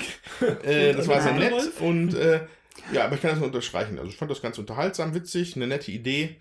Äh, wieder ein Beispiel dafür, wie wie viel tausend Milliarden Varianten es gibt, wie man mit Stichspielen was machen kann. Ja, also es, ja, ich finde es witzig. Jutta.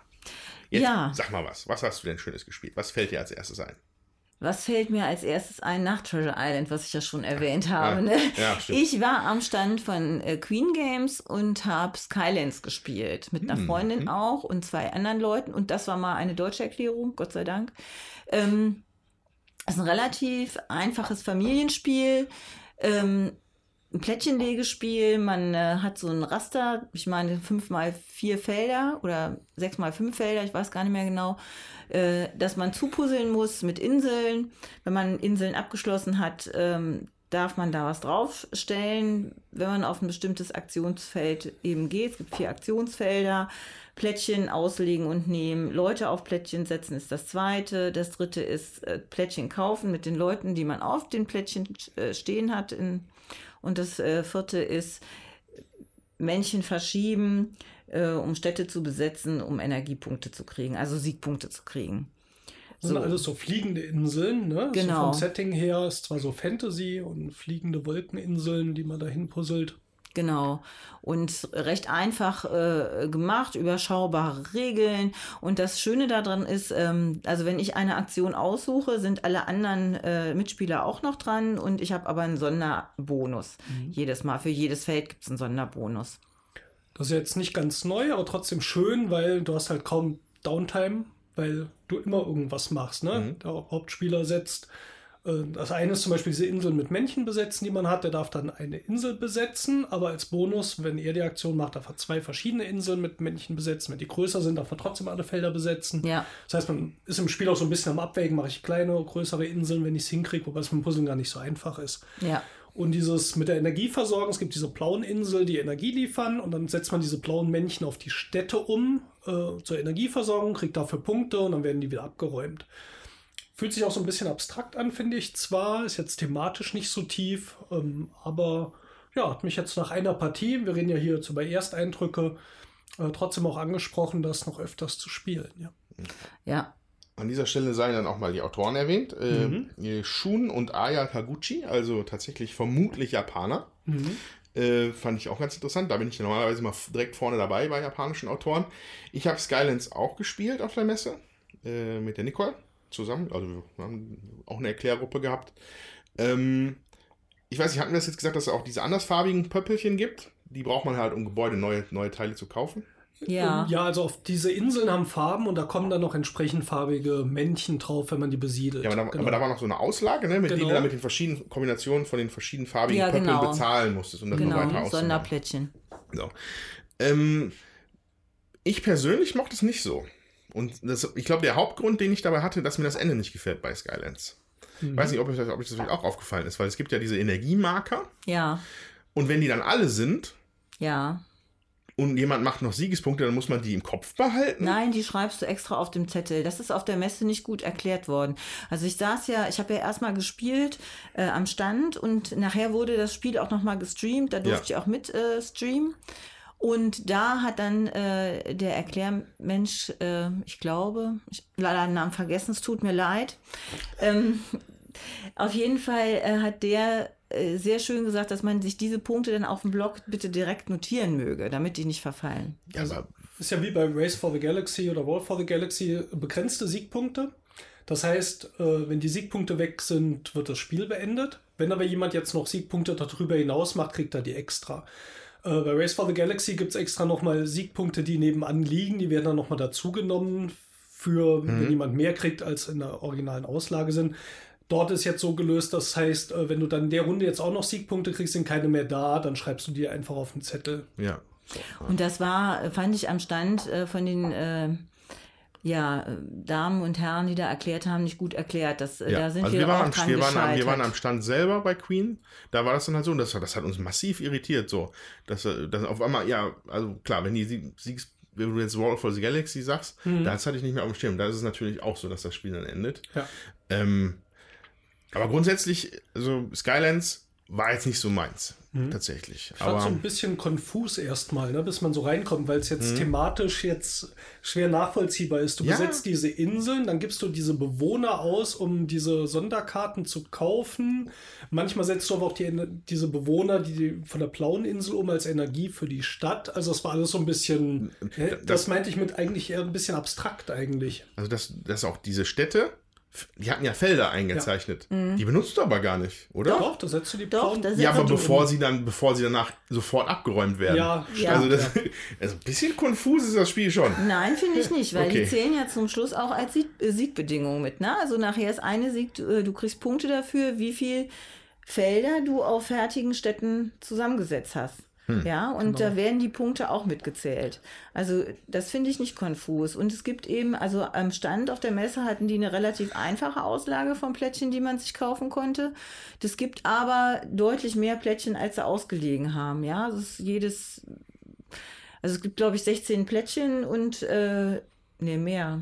Muss ja mehr geben. Also vier von jeder Farbe und man sucht sich entsprechend oder mehr, man sucht sich halt jedenfalls welche dann da raus. Äh, und das, finde ich, macht das Spiel dann schon Okay. auch ein bisschen abwechslungsreicher und interessanter. Das konnte man dann am Stand aktuell nicht sehen. Also ich muss sagen, mir hat das gut gefallen und wir haben auch ein Rezi-Exemplar gekriegt. Also herzlichen Dank dafür. Äh, an Queen Games und Jetzt ähm, nach der Messe, ne? Quasi. nach Genau. der Messe, genau. Also wir haben erst gespielt und äh, wir möchten ja eigentlich äh, keine Spiele besprechen, die wir nicht mögen. Und äh, da mir das gut gefallen hat, haben wir dann ein Rezeptionsexemplar angefragt. Genau, deswegen fragen wir meistens keine Rezensionsexemplare an, weil dann ist die Erwartung von den Verlagen haben, wir müssen sie besprechen, aber wir machen ja keine Reviews in dem Sinne. Wir machen ja sehr ausgewählt, wollen euch ja gute Spiele zeigen. Diesmal haben wir gesagt, Skylands wäre so ein Kandidat. Mal gucken, ob wir das noch öfters spielen. Ob wir Vielleicht das nehmen wir es ja dann auch mal, genau, nehmen wir vielleicht einfach mal auseinander irgendwann. Ja, Genau. also für mich, was mir da noch dran gefällt, ist diese, ähm, das, hat- das hat so eine Komplexität, die zwischen so einem zwei Stunden Kracher, aber auch über ein Familienspiel liegt. Ja. Und das mag ich ganz gerne, wo ich das Gefühl habe, ich kann da vielleicht auch doch was Komplexeres mit ein bisschen Hirnschmalz spielen, ähm, ohne jetzt zweieinhalb Stunden oder sowas dafür aufzuwenden. Da liegt das so an der Grenze dazwischen. Ja, also man braucht halt eine Dreiviertelstunde. Wir haben gestern zu zweit gespielt. Zu zweit finde ich es auch nochmal sehr schön, ist nochmal ganz anders. Die Plättchenzahl wird immer angepasst. Also die haben, haben das schon so gemacht, dass man dann entsprechende Plättchen raussortiert, wenn man zu dritt oder zu viert ist, erkennbar an Vögeln auf dem Plättchen. Also bei drei, wenn man zu zweit spielt, sucht man sich die Plättchen mit den Vögeln und den Drachen raus. Wenn man zu dritt spielt, bleiben die Vögel drin, gehen nur die Drachen raus. Aha. Bei vier Leuten ist alles drin. Auch schon Ja, ein bisschen konfuser, als es vielleicht sein muss. Nein, ich finde das super. Also man kann das super aussortieren einfach. Das finde ich, also vom, vom Handling ist das super. Und zu zweit haben wir halt nur 20 Minuten gebraucht, ja. Und das fand ich schon, ähm, das hat mir gut gefallen. Also und wie der Steffen eben sagt, das kannst du auch nochmal abends nach der Arbeit runterspielen. Genug Hirn, also genug Kopfanstrengung, aber eben auch nicht zwei Stunden. Das schaffe ich abends nicht mehr, bin ich einfach zu müde für. Andreas, du warst bei Days of Wonder, was wir dieses Jahr gar nicht geschafft haben. Genau, was mich überrascht, ne? Ihr seid ja, ihr habt mich ja erst auf Days of Wonder gebracht, über Five Tribes. Und dass ihr den, und hat äh, erstmal meine Wertschätzung über mir geweckt für diesen Verlag. Ähm, und da habe ich mir dieses Jahr The River angeschaut. Äh, The River ist von Sébastien Pochon und Ismaël Perrin.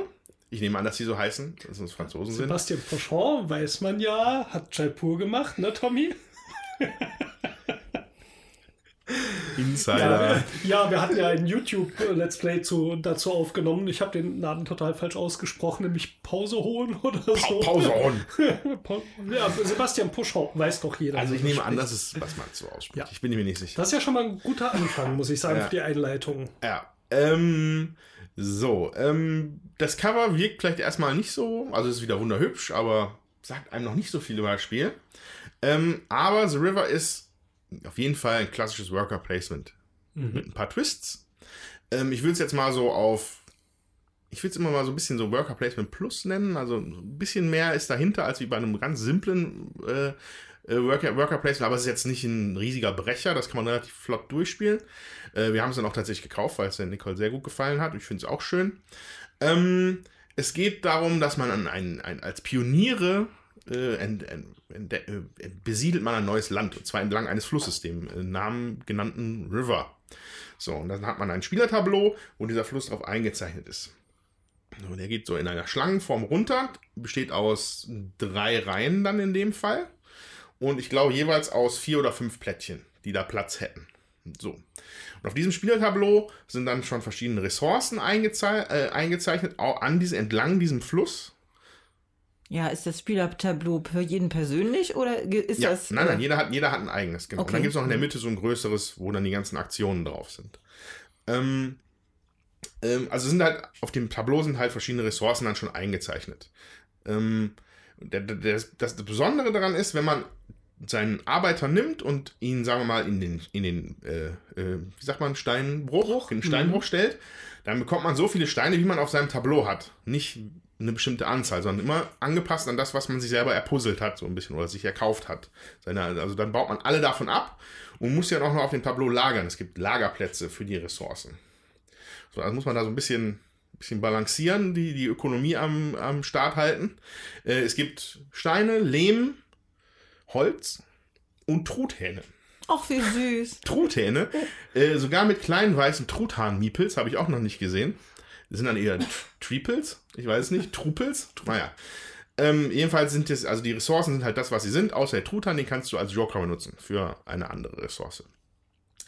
Ähm, genau, also so generierst du Ressourcen, mit denen du Gebäude baust. Gebäude bauen ist im Prinzip das Ziel des Spiels. An der Seite vom Tableau hast du bei zwei Spielern vier so Slots an der Seite, wo du die Karten drunter schieben kannst von gebauten Gebäuden. Da gibt es noch einen Siegespunktemarker, den du verdeckt dazulegst.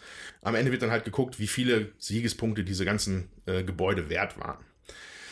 So, aber dieser Fluss ist halt nochmal besonders, ne? weil es gibt immer eine Auslage von, bei zwei Spielern glaube ich fünf, bei mehr Spielern acht Plättchen jede Runde, die Landschaften darstellen, wo dieser Fluss durchläuft. Da gibt es dann einen Wald, eine Wiese, eine Wüste und ein Gebirge, glaube ich. So, und die haben dann halt auch, die, die, im Schnitt haben die halt bessere Produktionsmöglichkeiten für dich. Das heißt, wenn du dir einen Berg kaufst aus der Auslage und auf dein Flusstableau legst, kriegst du mehr Steine, wenn du die Steineabbauaktion machst.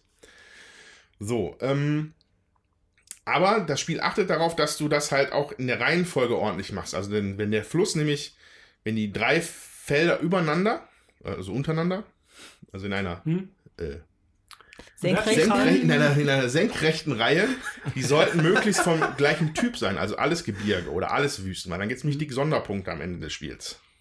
So, und dann muss man halt dann schon mal ein bisschen gucken, welche nehme ich. Damit deckst du Plätze auf deinem Tableau ab, wo du schon vielleicht was produzierst, mit, wo du dann eine andere Produktion herstellst. Du musst aber auch achten, dass die Landschaften zueinander passen. Und das ist dann schon eigentlich ganz, äh, ganz fordernd und spannend für mein Empfinden. So. Ähm, was kann man da noch sagen? Genau, also auf, auf diesen Tableau-Plättchen, die man sich kauft, sind auch noch so Spezialwertungen dabei, dass du dann für jede Lehmressource, die du produzieren könntest, kriegst du am Ende nochmal einen Siegespunkt mehr. Und äh, ja, also das ist dieser Flussmechanismus, was da auch noch, was da auch interessant noch bei ist. Je länger, der, je länger man den Fluss zubaut, verliert man Worker, weil die dann sesshaft werden. Ne? Das Land wird immer besser entwickelt. Wenn du die erste Kurve vom Fluss umrundet hast, dann geht einer von deinen Männchen danach in Ruhestand und die setzt du dann auf das Tableau und dann hast du weniger Aktionen. Das balanciert das alles so ein bisschen dann aus, dass du viel mehr Ressource- Ressourcen herstellst, aber du hast nur noch weniger Auswahl an Pöppeln. Es gibt noch ein, äh, für, die, für, die zweite, für das zweite Gebäude, was du brauchst, kriegst du ein Pöppel zurück, aber das war's. Wenn du es bis ins Extrem treibst und den Fluss bis ganz ans Ende bringst, hast du nur noch einen einzigen Arbeiter. Krass. Ähm, das Spiel endet dann allerdings auch. Aber, ne, also, das ist wirklich immer so ein ständiges Balancieren zwischen Ressourcen herstellen, Ressourcen lagern, wofür baue ich die, wofür benutze ich die und ein, so ein Puzzeln von diesen Landschaften da. Äh, das Material selber ist natürlich fantastisch. Wir, wir reden ja hier von Days of Wonder. Ist für mich nicht die Klasse von einem Five Tribes, ist aber trotzdem gut. Also ich habe ja, die- es gab ja das letztes Jahr, wie hieß das, von Days of Wonder? Gute Äh, Frage. das Ja, noch, Yamatai. Genau, das habe ich, Ah, ja. das hab ich leider noch nicht gespielt. Ah, das ist auch schön. Ähm, The River ist aber sicherlich sehr schön, deswegen haben wir es auch einfach mal vom Fleck weggekauft. Wir, wir, haben noch nicht, wir haben noch nicht so eine Sättigung an Worker-Placement-Sachen und das hat halt genau so ein, äh, so ein Level für mich getroffen, dass mir das gut gefallen hat im Vergleich zu einem anderen Worker-Placement, äh, Reikold, was ich aber später erzählen werde. Ja, also ich muss sagen, ähm, ich habe gelesen, das ist ein Worker-Placement-Spiel wieder und wir haben ja schon so ein paar und äh, wir haben auch ein paar von Days of Wonder und spielen die alle nicht so regelmäßig. Also Five Tribes spielen wir sehr regelmäßig, aber ich finde Quadropolis zum Beispiel auch schön. Das würde ich gerne öfter spielen, tun wir nicht. Und da kommt so das eine vielleicht auch zum anderen und dann haben wir jetzt gesagt, oder ich habe mir gesagt, so da muss ich jetzt nicht unbedingt hin, aber ich finde das sehr schön, dass du das Spiel gekauft hast und freue mich, das auch hier vielleicht mal ausprobieren zu dürfen oder du leistest uns mal Ja, aus. sehr gerne. Nicole freut sich auch, dass hier Skylands ist. Die wird es sicherlich auch gerne nochmal spielen. Ja, schön. Haben wir schon Tauschkandidaten. Ja, äh, genau. Also, so Also- viel zu The River. Ein wirklich anständiger Worker-Placement-Ansatz mit ein paar Twists, der einen aber auch jetzt nicht mega überfordert und so. Und einfach in der richtig guten Days of Wonder-Qualität daherkommt. Gefällt mir gut. Tommy, du hast auch einen Strategiekracher ausprobiert. Ja, äh, vielleicht sei vor, vorweg gesagt, äh, dass ich äh, wie letztes Jahr nur einen Tag auf der Messe war, nämlich am Freitag. Äh, mehr war auch nicht drin. Sa Samstag hatten wir ein Konzert und Sonntag stand ein Geburtstag an. Und Donnerstag geht, ging eh nicht wegen Arbeit von Lisa. Aber wie dem auch sei, diesmal war ich mit äh, noch einem Thomas da und beiden Kindern, also Mina und Lene, 9 und 12. Und wir haben uns vorwiegend dann auch eher auf Kinderspiele äh, konzentriert. Zum einen, weil wir Spiele für eine Grundschulübermittagsbetreuung gesucht haben, zum anderen, weil halt Mina und Lene viel mit uns unterwegs waren und dabei sind wir auf das hervorragende Strategiespiel Dancing X gestoßen. Beziehungsweise ich sehe gerade, die Neuauflage heißt Crazy Eggs. Dann war es wahrscheinlich Crazy X. Ja, Klingt ja verrückt. klingt total verrückt. Ich weiß gar nicht, ob ich es noch so ganz zusammenkriege. Es gibt auf jeden Fall Eier und Würfel. Und je nachdem, was man würfelt, muss man dann halt ein Ei nehmen und sich das irgendwo hinklemmen. Zum Beispiel unters Kinn oder unter den Arm, in die Armbeuge oder ähnliches. Schön nach dem dritten Messetag. Schon 100 Leute unterm Arm das Ei. Mm. Das sind aber hoffentlich keine echten Eier, ne? sondern irgendwie Plastik, doch. Ähm, Plastik. ja. äh, Ganz genau. Ja, und dann muss man zwischendurch halt auch immer mal Sachen wie machen, wie aufstehen und sich im Kreis drehen oder irgendwelche Disco-Moves und ähnliches mit den Eiern natürlich. Und ähm, ich glaube, wenn alle Eier verteilt sind, dann ähm, gewinnt der mit den meisten Eiern. Eier, wir brauchen Eier. Genau. Ähm, ja, das war sehr interessant, aber ähm, der andere Thomas oder der noch ein Thomas hat es gekauft. Und äh, ich hoffe, dass er damit viel Spaß hat in der Übermittagsbetreuung. Ja, Ähm, dafür ist das doch super. ja, Ja, das kann also- ich also- mir auch gut vorstellen. Glaube ich auch. Bin, Mhm. ich, bin ich fest von überzeugt. Ich glaube auch, dass ich da in so einem Zusammenhang Spaß mit haben könnte, aber ich hätte es jetzt so für mich zu Hause nicht gekauft. Da spiele ich das lieber mit echten Eiern. Ja, ich habe aber auch noch, ähm, Andreas, wir hatten uns ja getroffen und du hattest uns Sunflower Valley ans Herz gelegt. Das haben wir tatsächlich auch noch gespielt. Das habe ich aber nur mit Thomas ohne Kinder. Es- Ich hatte das wieder von meiner Liste runtergenommen, weil das nicht von diesem Jahr war, sondern vom letzten. Weil ich habe Ah. jetzt extra hier mit meiner Liste nur auf 2018er Titeln äh, beschränkt. Aber ich glaube, dass Sunflower Valley vielleicht nicht so bekannt war, dass man da sicherlich nochmal drüber sprechen Ja, kann. klar. Ja. Ja, Ich kenn's nicht. Ich auch nicht. Ähm, auch ein Würfelspiel. Jeder Spieler hat einen Plan mit äh, ja schon einer, einer vorgezeichneten Landschaft, wenn ich mich nicht irre. Ja, also das ist so ein, das sind halt Heck, ähm, Hexer. Hexfelder oder, genau, oder, Hexfelder, oder, ja. oder halt Fünfecke.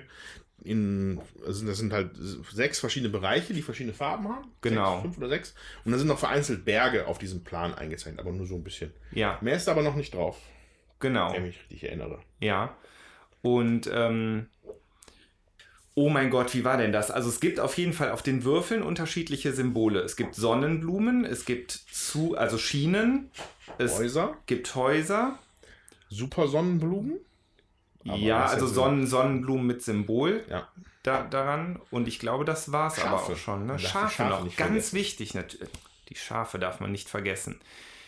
Und ähm, dann gibt es halt natürlich die Farben und es gibt einen Startspieler und dann sucht man sich reihum immer einen Würfel aus, kann dann das Symbol Also verwenden. der Startspieler würfelt erstmal. Ja, der Startspieler eine würfelt Handvoll erstmal. Würfel, sechs Stück oder Genau. sieben vielleicht sogar. Und dann hast du eine Auswahl an diesen Symbolen. Tiere, also Schafe, Sonnenblumen und so weiter und so fort. Und dann, ja.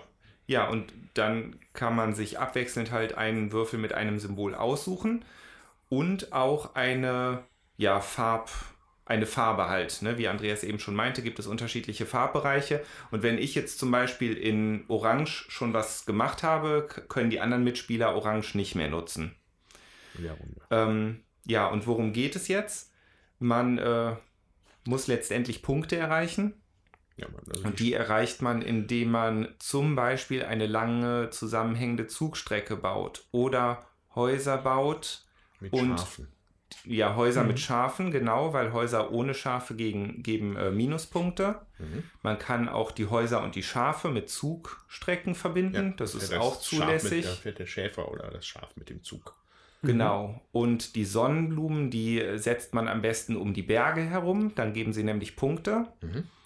Und die Sonnenblumen mit Symbol, die geben auch nochmal eine Bevölkerung dazu. Da gibt es auch für je viele Leute, die in einem Dorf wohnen, desto mehr Punkte gibt das. genau. Und ein bisschen der Gag ist, dass der Plan ähnlich wie bei Looney Quest beschichtet ist und man zeichnet sich dann die äh, Sachen, die man baut, selbst ein auf dem Plan. Mhm. Ne? Also wenn man eine Sonnenblume hat, zeichnet man sich eine Sonnenblume rein, bei einem Haus ein Haus und so weiter und so fort.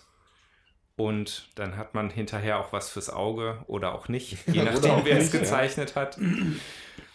Ja, Ja, der Autor ist äh, Wouter van Strien. Ich denke, das, wird, der wird, dass man ihn auch so ausspricht. Ich weiß nicht. Das wird wohl entweder ein, ein, ein äh, Niederländer oder Belgier vielleicht sein. Ähm, und habe ich auf der Messe bei Hobby World gesehen. So, wir haben das da als Publisher gehabt. Mhm. Äh, und da- das ist mir tatsächlich irgendwie im Gedächtnis geblieben an dem Tag. Also das war der, der, der Donnerstag, da waren wir auch mit Kindern unterwegs, mit Nech- Nichte und Neffen. Und haben natürlich verstärkt nur so irgendwelche Kinderspiele abgegrast. Und das war, ist, ist mir da persönlich positiv, hat mir das, ist mir das so hervorgestochen. So. Weil es hatte so die Kombination aus diesem, ich mal mir da nett was rein und man würfelt sich so ein bisschen was. Äh, das war irgendwie nett. Ich finde es eigentlich ganz überraschend. Es sind zwar nicht allzu viele Stimmen bei Boardgame Geek mit 83, aber es hat eine 7,8. Oh. Also entweder waren das die 83 Bekannten des Autoren oder es hat einfach was und Ja. sieht irgendwie auch, äh, man sieht hier diese selbstgemalten Bildchen, das sieht wirklich nett aus, also ist ansprechend, kann Ja. man nicht anders sagen. Ja, hat Ja. es niemand gekauft? Also bei, Nee, wir haben es nicht gekauft, nein. Also, so toll fanden die Kinder, also die Kinder es dann doch nicht. Mhm. Äh, weil denen das, glaube ich, teilweise ein bisschen dann zu viel. Also unseren Kindern war das ein bisschen zu viel mit überlegen. Also Ja. die Kleine äh, mit acht, acht Jahren, Mhm. ähm, sie hat das noch nicht ganz so auf die Kette gekriegt, dass man, okay, die Sonnenblumen besser dahin und was muss ich machen, damit ich überhaupt Sonnenblumen einzeichnen darf. Die hat, die fand es halt einfach am besten, da einfach was einzuzeichnen. Mhm. So, da kann man ihr auch ein Blatt Papier geben. So. Ähm, ja, aber mir hat's mir hat's eigentlich gut gefallen. Ja, also wir waren nicht ganz so überzeugt. Es, das Spiel hat uns auch gefallen, aber es spielt sich halt so, es plätschert so schön vor sich hin, Ja, das nett. Spiel. Ja, aber ja, uns, uns fehlt, also irgendwie fehlte uns dann doch noch so der gewisse Kick oder der Spannungsbogen oder wie auch immer. Da, ne, wobei man auch dazu sagen muss, wir haben es jetzt als zwei Erwachsene gespielt.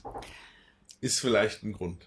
Ja, Ja, aber ich würde sagen, man darf auch nicht vergessen, das sind auf der Messe immer nur Ersteindrücke. Ne? Manchmal entwickeln Spiele ja auch auf einen zweiten, dritten, fünften, zehnten Blick erst ihr Potenzial. Meistens, wenn es einem dann nach zwei, drei, viermal nicht gefällt, also dann hat, haben wir ja auch keine Lust, das nochmal äh, zu spielen. So und ich kenne das von mir selber, wenn ich auf der Messe bin und nicht direkt so einen Reiz an einem Spiel entdecke, wo ich sagen würde, auch das finde ich aber interessant, dann kaufe ich das erst gar nicht, ne? Dann nehme ich das ja. auch nicht mit. So und ähm, ja, wenn das jetzt so gut bewertet ist, man weiß es halt nicht. Aber ja, ich, ne, ich ja. finde, das sind halt dann auch wirklich, äh, manchmal entwickeln Spiele erst auf dem zweiten, dritten, äh, vierten, fünften Mal spielen, äh, dann auch, wo man sagt, okay, da hat, da sind vielleicht doch mehr Gedanken drin, das ist kniffliger, als ich mir das vielleicht am Anfang gedacht habe, so, ne? ja. Ja, weiß man bei dem jetzt nicht. Nee. Würde ich aber mal mitspielen. Ähm, es gibt ja so ein paar von diesen Doodle-Spielen. Ne? Ich Ja. weiß gar nicht mehr, wie die hießen. Hier, wo man diese, auch so japanische oder koreanische Spiele, wo man hier auch Maschinen legt und Ja, ja, Punkte genau. kriegt. Aus den letzten Jahren fand ich eigentlich immer ganz nett. Das hier sieht auf jeden Fall ansprechend aus. Sunflower Valley.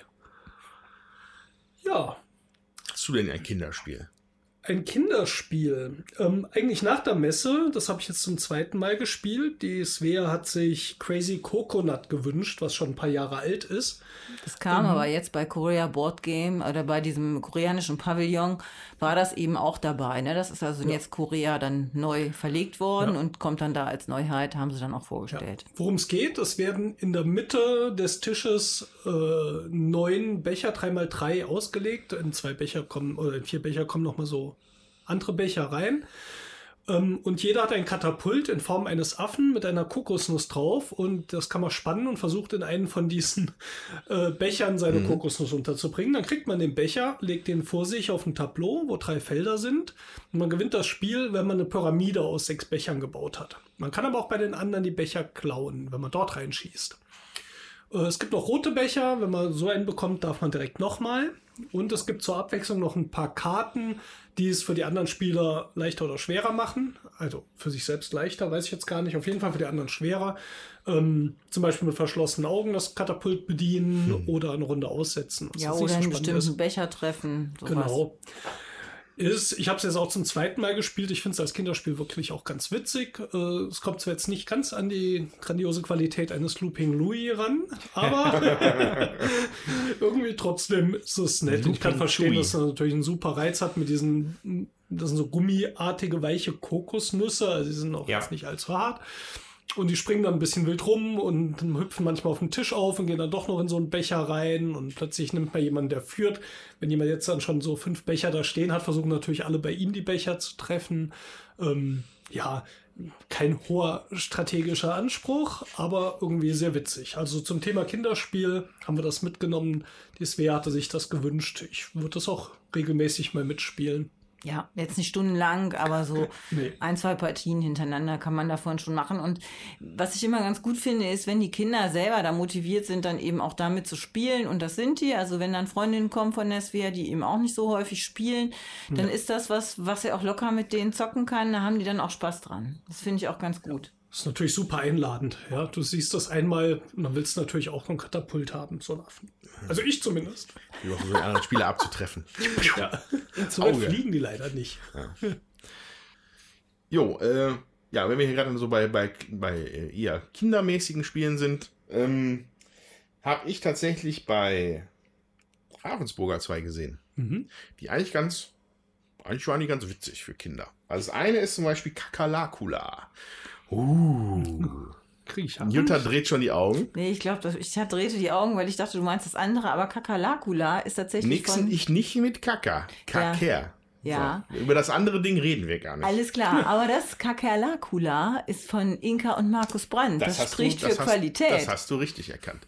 ähm, ich bin da ein bisschen zu spät zu der Partie gekommen, weil ich noch anderweitig beschäftigt war an dem Tag, äh, beziehungsweise zu dem Augenblick. Habe dann mal gesehen, wie Nicole das mit den Kindern gespielt hat. Und da ist mir direkt aufgefallen, also das, was mir, es ist glaube ich so eine Art kooperatives Spiel, wo man durch so ein, durch so ein Dracula-Schloss wuseln muss und man sammelt sich Gegenstände ein mit seinen Pöppeln. Aber das ist halt auch ein physikalisches Brett. Also da sind dann so Wände hochgezogen. Und da fitscht dann so ein kleines mechanisches Gerät drüber, der Kakulakula. So, und das ist einfach nur ein, so, so, so ein ein Stab, vielleicht so lang wie ein kleiner Finger, mit so Gummibeinchen unten dran und der vibriert halt fleißig. Und dadurch geht er aber immer nach vorne. Und wenn er gegen die Wand läuft, dann dreht er um und so und wuselt da über dieses Spielfeld. Äh, Wenn man das nicht besser weiß, wird man meinen, da kakerlakt wirklich eine Kakerlake herum. Und äh, wenn die dann die Pöppel berühren, dann müssen die wieder, müssen dann die Spieler mit dem Pöppel wieder ins, irgendwie so in, in so einen Startbereich zurück und dann, wenn das ein paar Mal passiert, dann äh, haben die das Spiel auch verloren. Und dann gibt es noch eine Stelle, wo die, wenn die Kakerlake, der Kakerlakula geht dann in seine Gruft, das ist dann wirklich wie so ein, so ein Gang und da am Ende ist dann der Sarg und dann ist der Kakerlakula in seinem Sarg und da ist dann eine, äh, eine Schleuder, drückst du auf den Knopf und dann musst, diese, musst du diesen kleinen, dieses kleine Gerät über das Spielfeld katapultieren durch so ein Loch in so einen anderen Pappaufwand. Da gibt es extra Punkte für. Und danach wird er wieder reingesetzt und dann wuselt er da wieder rum. Äh, ist jetzt natürlich kein tiefgreifendes Gameplay. Was ich aber persönlich wieder sehr interessant fand, war halt die Technik. Also das muss man die Ravensburger ja wirklich lassen. Das können sie ganz gut. Irgendwelchen Technikkram. Und dieses Kakerlakula-Ding äh, wuselte da schon fleißig rum. Äh, ich glaube, der Matthias Kramer hatte mir in einem Gespräch gesagt, dass das nicht zwingend jetzt von Ravensburger die Erfindung ist. Das, das gibt es von ihm. Ich weiß nicht genau mehr die Hintergründe. Aber trotzdem cool. Äh, den Kindern hat das auch viel Spaß gemacht. Äh, genau. Und am gleichen, am gleichen Stand dann, äh, das war dann so ein bisschen das Retro-Kinder-Feeling für mich, gab es dann den monsterstarken Glibberklatsch. äh, von Kai Haferkamp, auch bei Ravensburger. Ähm, kennt ihr noch, ähm, ich, ich weiß nicht mehr, wie es hieß, aber es ist halt ein ganz altes Spiel. Dieses, wo, wo hat man so einen Aufbau gehabt mit so drei Rollen und da waren so Monster drauf. Und da konntest du oben drauf drücken, dann wurde das alle ausgelost. Der Kopf, der Bauch und die Beine von so einem Monster. Ja. Und dann musst du mit Ja. so einer Hand auf das Monster halt schnell draufklatschen. Also, was auf, also das lag dann auf dem Tisch, so Karten, und wenn du das halt als erster triffst, dann hast du halt Punkte dafür. Ja, doch. Ganz, ganz bekanntes Spiel damals. Ich weiß den Namen gar nicht mehr. Eigentlich ein Fehler, dass ich das nicht mehr weiß, weil das war halt wirklich prominent. So, und der Monster, monsterstarke, ja, wie, ja doch, monsterstarker Glibberklatsch, da muss man, ne, nicht diese glibberstarker Monsterklatsch, sondern, ne, Glibberklatsch, kombiniert dieses Prinzip mit diesen Klebehänden. Kennt ihr die noch? Ja. Die fand ich ja super als kleiner Junge. Immer schön an die Wand. Meine Mutter hat die Flecken, die hat sich aufgeregt und ich nur Patsch und Pitsch und Patsch. und das wird in dem Spiel wiederbelebt. Diese komischen Glibberhände. Also an, aus so einem Material, das so ein bisschen klebrig ist und das elastisch ist. Und wenn man damit schlägt, dann dehnt sich das halt aus. Und da musst du halt auch so Karten mitjagen. Hat natürlich dann auch für Spaß am Tisch gesorgt. Vor allem, wenn ich dann auf die, mit den Kindern dann versucht habe, so auf den Arm zu klatschen, das war halt witzig. Mm, nix Dolles, aber besser als manch anderes Kinderspiel, was ja auf dieser Messe von Hasbro vertrieben worden ist. Also mich persönlich, ich mag diese, Mattel. ich mag diese, dieses Schleimkram immer nicht. Auch dieses, dieses Gummizeug, was da, boah, ich kann das schon gar nicht super, diese Schleim- anfassen. diese ich finde das so eklig. Die habe ich gesammelt boah. früher, Schleimdosen. Oh, die Fee liebt das auch. Ich finde das fies. Die sind halt irgendwann dreckig und dann musst du sie wegschmeißen. Naja. Äh, Na gut, dann haben wir eine Kinderspielsektion gehabt. Wer hätte das jetzt gedacht? Ja. Finde ich gut. Ja, ich auch. Das kommt davon, wenn der Andreas mit Nif- Neffe und Nichte über die Messe geht. genau. Ja, dann Ich Jutta. könnte oder? mir mal Folgendes vorstellen. Es gibt so ein paar Spiele, die hatten für mich einen ganz großen Namen und die haben mich jetzt bei der Erstpartie doch ein bisschen enttäuscht. Wollen wir mal so ein paar Sachen vom Thron stoßen? Uh, aber wir sind ja Aber nett sind ja wir sind ja nett dabei. Ersteindrücke. Ersteindrücke, das sage ich ja dazu, aber ein Ersteindruck ist nun noch nicht ganz unwichtig. Ich würde mal eins anfangen, und zwar Discover zu unentdeckten Landen. Ah, Großes Thema zur Messe. Kurzfristig mal The Hotness auf Platz 1 bei Boardgame Ja. über die Messe. Was? Ähm, es ist ein Entdeckungs-Storytelling-Spiel, das sage ich schon mal vorab, einiges richtig macht. Es wirbt mit dem Slogan, dass jedes Spiel unique ist. Das heißt, in der Produktion äh, ist das irgendwie so gemacht, dass keiner wirklich die gleiche Packung oder zumindest sehr unterschiedliche Spielinhalte in der Packung Was? drin sein sollen. Ja. Das Da gab es ja noch ein zweites, nämlich hier das Keyforge von Richard Garfield, das ist als Kartenspiel, also Richard Garfield, der den, äh, Magic the Gathering gemacht hat. Bei dem ist das auch so, da gibt es dann vorkonstruiert, nee, nicht vorkonstruiert, sondern zufällige Decks auch in jeder Packung. Discover hat also einen ähnlichen Ansatz. Liv hat das beim Streaming in der Demo-Version gespielt und war sehr begeistert. Ähm, deswegen bin ich auch gleich mal zur Asmodee und wollte es kaufen, gab es aber nur noch auf Englisch und für 55 Euro. Ähm, jetzt könnten wir gleich eine Preisdiskussion, glaube ich, mal anstoßen. Ich habe nämlich dort dann beim Internet geguckt und habe es deutlich billiger gefunden für 47 Euro. Das war so ein bisschen Feedbacks, habe ich bei einigen Spielen bekommen, dass die auf der Messe also wirklich keine Schnäppchen dieses Jahr teilweise waren, sondern Ja. echt hohe Preise äh, höher als im normalen Handel verlangt wurden. Sehr seltsam. Naja, ich habe es dann äh, letztendlich bestellt und wir haben hier eine Partie gespielt. Jetzt will ich nicht allzu viel spoilern, deswegen erzähle ich jetzt mal nichts von der Story.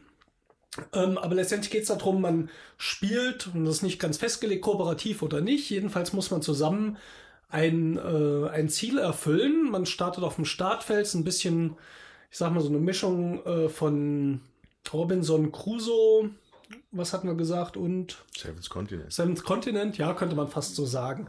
Äh, man startet am Lagerfeuer am Strand und muss die restlichen Teils, die aus mehreren Sechsecken immer besteht, aufdecken und Sachen entdecken. Äh, Es gibt auf diesen Teils dann ähm, Orte mit Zahlen, die zu Karten gehören, die die Story vorantreiben. Die sage ich jetzt mal nichts. Das hat mir insgesamt sehr gut gefallen, was da an Story passiert ist. Man muss allerdings, ist auch ein Survival-Spiel, man muss überleben. Man muss was essen, man muss was trinken, man muss sich irgendwie ausruhen. Und zwar hat man drei Lebenspunkte, die sind auf so einem kleinen Extra-Tableau mit Einstellrädern äh, verankert. Und zwar ist das so, wenn man einen Schadenspunkt nimmt, es gibt unterschiedliche Schadenspunkte. Wenn ich zum Beispiel etwas trinken muss und ich kann nicht trinken, dann kriege ich halt Durst. Dann drehe ich an einem dieser Rädchen meinen Lebenspunkt jetzt auf das Durstzeichen. Das kriege ich dann wieder weg, wenn ich irgendwo mal was zu trinken finde. Nebenher kann ich noch ein paar Rohstoffe sammeln, wie Holz, die dort verteilt liegen. Es tauchen Tiere auf, die man jagen kann. Es gibt Monster, gegen die man auch kämpfen kann oder muss. Und so versucht man eben ans Ende dieser Geschichte zu kommen. Ja, für mich war das mit diesen drei Lebenspunkten auf drei unterschiedlichen Rädern echt total verwirrend. Ich habe das erstmal Ja. überhaupt nicht geschnallt, weil diese anderen äh, Spiele hat man ja dann irgendwie Herzchen und dann gibt man so und so viel Herzchen ab Mhm. und dann ist gut, ne? Und ähm, das, ja, das muss ich erstmal überhaupt blicken, dass, dass ich dann eigentlich drei Lebenspunkte habe und da drei verschiedene Schäden haben kann sage ich jetzt mal, und wenn ich oder mehr verschiedene Schäden haben kann und wenn ich den vierten Lebenspunkt verliere, dann bin ich halt tot. Also den vierten imaginären, den ich also irgendwo habe, wenn's, wenn ich dann noch einen Schaden nehme, dann bin ich weg. Das fand ich schon erstmal War vielleicht dann nicht so gut erklärt. Eigentlich geht es darum, wie heile ich den Schaden wieder. Das war eigentlich eher die Ja. Sache. Das heißt, wenn ich einen Schaden nehme und er kam durch Durst, dann muss ich halt auch Wasser finden, um den wieder zu heilen. So. Also tatsächlich ist das ein Punkt, den ich eigentlich ganz okay fand bei Mhm. dem Spiel, äh, weil es einfach ein relativ komplexes System über ein relativ einfache Mittel dann ausdrückt, über diese, diese Räder. Das fand ich dann schon ganz okay. Ich fand das auch nicht schlecht, aber ich habe es erstmal nicht sofort geblickt. So, So, ähm, das hat ein, paar- ein bisschen gedauert. Das, das Spiel ist übrigens bei Fantasy Flight erschienen äh, und der Autor ist Cory Konietzka. Konietzka. Genau, der Ne, unter so- anderem Battlestar Galactica So. maßgeblich mitentwickelt hat, glaube ich, oder sogar gemacht hat. So, ähm, D- Discover würde ich jetzt aber nicht auf eine Ebene heben wollen mit Galactica. Was, also was uns in der Demo-Version aufgefallen ist, wir hatten, wir hatten Glück an dem Tag, wir haben direkt einen Platz gekriegt und konnten mit dem Erklärbär das spielen. Das Material ist schon so ein bisschen dünne, finde ich. Diese Pappdinger sind mir ein bisschen zu wenig gewesen. Die hat gesagt, in der Demo-Version ist es noch dünner als Okay. in der Box, weil äh, ne, die wollten halt nur so ein Demo-Set, weil halt Mhm. jede Unique Box und die wollten halt nicht eine richtige Box aufmachen. Ich hab, aber ich konnte mir das in so einer, da haben sie gesagt, ich soll vorne an so einer Vitrine gucken gehen. Das Material sah jetzt nicht viel dicker aus. Mhm. Also ich fand das Material so ein bisschen, hm, die Gestaltung auch so ein bisschen, hm, viel grün und sonst nicht so viel. Zumindest in der Demo-Version. ja. Ähm, für einen Preis von 55 Euro, sicherlich ein stolzer Preis. Ähm, ich persönlich bin noch nicht mit mir übereingekommen, wie ich dieses Unique-Prinzip finde. Ja, da würde ich jetzt gleich noch ein bisschen was zu erzählen. Ja. ja bei uns hat das nämlich, ähm, also man muss also eine Quest erfüllen, sage ich mal, die sich auch erst im Laufe des Spiels erst offenbart. Die kann, glaube ich, je nachdem, welche Schachtel man hat, unterschiedlich sein. Es gibt also unterschiedliche Quests. Ich hatte dann auf Boardgame Geek was nachlesen müssen. Und klingt jetzt aber für mich nicht an. Bei der einen Quest muss man zwei Gegenstände finden, bei der anderen zwei andere Gegenstände. So, klang für mich jetzt, hm, okay. Ganz interessant. Unser Problem war, wir haben mit vier Leuten gespielt. Wir haben alles abgegrast. Wir konnten das Spiel nicht beenden. Wir mussten zwei Gegenstände finden, von denen wir tatsächlich nur einen gefunden haben. Bei dem Spiel gibt es jetzt nicht viel, was verdeckt ist. Also wir hatten auch nicht das Gefühl, dass wir was übersehen haben könnten. Wir haben noch alle Möglichkeiten ausprobiert. Vielleicht haben wir was übersehen, das mag durchaus sein. Dann ist aber die Informationslage wirklich zu dünn gewesen. Und das führte dazu, ich weiß nicht, wie lange wir gespielt haben, sicher anderthalb Stunden, schätze ich mal. Mit einem schönen System, hat uns Spaß gemacht. Und dann saßen wir da und es ging nicht weiter. Und dann haben wir bei Boardgame Geek geguckt. Ähm, da hatten zumindest andere Leute auch mit gekämpft.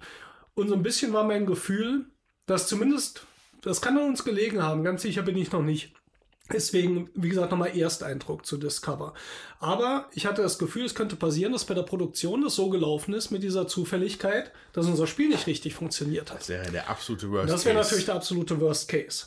Ähm, wir werden es weiterspielen. Es gibt mehrere Szenarien, die man durchspielt, weil es auch wirklich vom Spielsystem her was hat, was mir Ja, gefiel. das machte Spaß. Es gab aber auch, also die Story war super, die da kam. Wie gesagt, wäre jetzt ein absoluter Spoiler, will ich gar nichts drüber sagen. Dann hat mir allerdings auch nicht gefallen. Wir waren kurz vorm Spielende gefühlt und äh, du kommst dann an dieses Ende, dass das Szenario beenden soll und dann schicken sie dich nochmal los und sagen, du musst jetzt noch was ganz anderes machen. Und das war dieser Punkt, wo wir auch gesagt haben, wir wissen aber gar nicht, wie wir es erfüllen sollen. Wir haben noch eine Idee, da haben wir auch diese eine, diesen einen Gegenstand gefunden. Für das zweite haben wir alles ausprobiert und haben nachher abgebrochen. Nein, muss man anders sagen, wir, hätten das, wir haben das Szenario tatsächlich beendet. Weil diesen zweiten Gegenstand braucht man nur, wenn man mit drei oder vier Spielern Genau. Wir ist. waren eigentlich nur drei Spieler, wir waren gar nicht vier. Wir waren Jetzt zu dritt. ist, das steht zwar nicht explizit in der Regel, wir sind aber davon ausgegangen, dass wenn einer der Spieler stirbt, wir nicht mehr zu dritt sind und deswegen konnten wir auch mit einem Gegenstand das beenden. Aber es fühlte sich alles total doof an am Ende, muss man einfach so sagen. Das war ein richtiger Downer am Ende. Und dann hat sich für mich die Frage gestellt, während ich bei diesem Keyforge diese Produktion von unterschiedlichen Inhalten in der Packung nachvollziehen kann, weil ich dann sowas wie ein Magic Deck habe und ähm, jeder ein anderes haben soll, sehe ich bei Discover den Vorteil gar nicht, weil was bringt es mir als Spieler, wenn jemand anderes eine andere Packung hat? Und dann gab es noch eine Reihe von Unschönheiten. Zum Beispiel, diese Karten sind durchnummeriert im Spiel, die die Story erzählen oder bestimmte Gegenstände und Monster.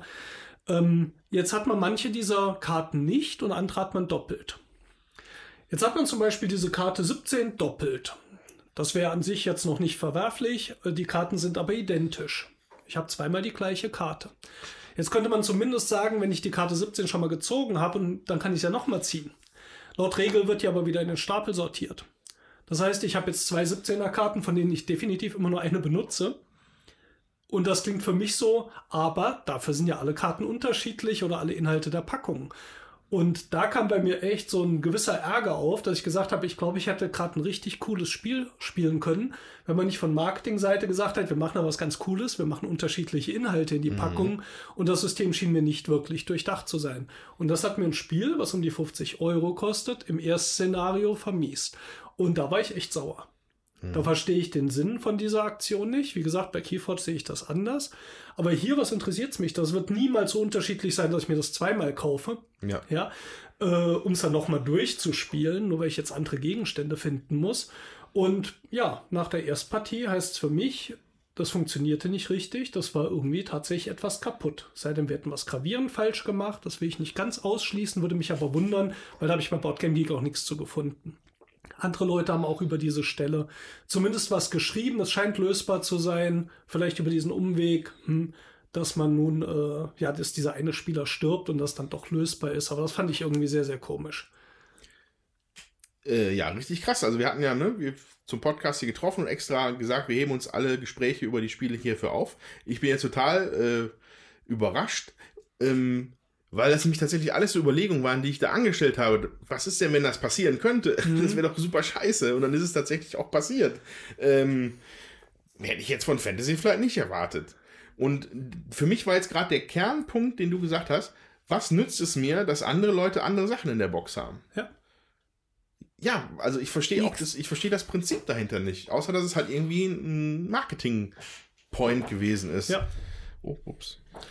Ähm, ja. ja. total merkwürdig. Ja, jetzt immer noch mal gesagt, vielleicht haben wir was falsch gemacht. Da muss man vorher Karten rein und raussortieren. Der Aufbau war dadurch allerdings auch relativ frickelig. Hätte er nicht sein müssen, wenn ich das nicht hätte machen müssen, mhm. weil man musste dann dadurch, dass man zufällige Karten hat, manche, die nicht doppelt da sein dürften, rausnehmen, wenn man sie doppelt hat. Ja, dann stand hier die Karten 1, 3 und 7 oder so. Wenn ihr die doppelt habt, bitte nehmt eine raus.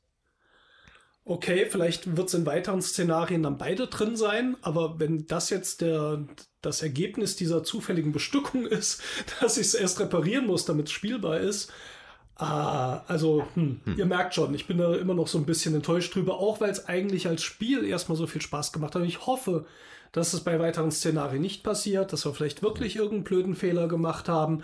Aber auch dann muss ich sagen, das Spiel muss auch dafür sorgen, dass ich als User nicht irgendwelche Fehler machen kann, die gerade so systemimminent sind. Und was wir definitiv nicht gemacht haben, äh, jetzt irgendwie drauf losgespielt, die Regeln nicht richtig gelesen. Mhm. Wir haben nochmal gelesen und nochmal und ich habe es nochmal gelesen, damit wir da nichts falsch machen, weil mir das gleich so komisch vorkam mit dem Karten aussortieren. Ähm, ja, hm, Soweit mal zu Discover. Ich bin sehr gespannt, wie es weitergeht. Ich freue mich trotzdem auf weitere Partien, weil ich hoffe, dass die Story dort weiter aufgelöst wird, die sehr, sehr interessant anfing. Auch mit nur ein paar Kärtchen. Ist jetzt nicht viel Story und einen coolen Spielmechanismus. Äh, aber das war so mein Downer. Ja, das klang jetzt so abschließend. Ich wollte eigentlich noch was zu Discover. Ja, nur machen so. Für mich war es jetzt abgeschlossen, ja. Okay. Wir sehen uns noch Discover, aber das wird hart für dich. Ja, also ich habe es ja nicht gespielt, aber es klingt für mich auch erstmal sehr merkwürdig. Ich wollte fragen, das heißt also die Story das Szenar oder die Szenarien sind aber in allen Packungen gleich. Nein. Oder hast du hast immer, hast immer ein Subset von mhm. Szenarien, die du mitgeliefert mhm. bekommst. Das steht auch auf der Packung mit drauf. Enthält fünf von möglichen 16 oder vier mhm. von möglichen acht. Das steht da halt immer explizit mit drauf. Okay. Aber es steht nicht drauf, welche, ne? Sondern. Genau. Surprise! Aber wenn du die Packung aufmachst, ist auf jedem Kartenpäckchen steht drauf, das ist Päckchen 2.3.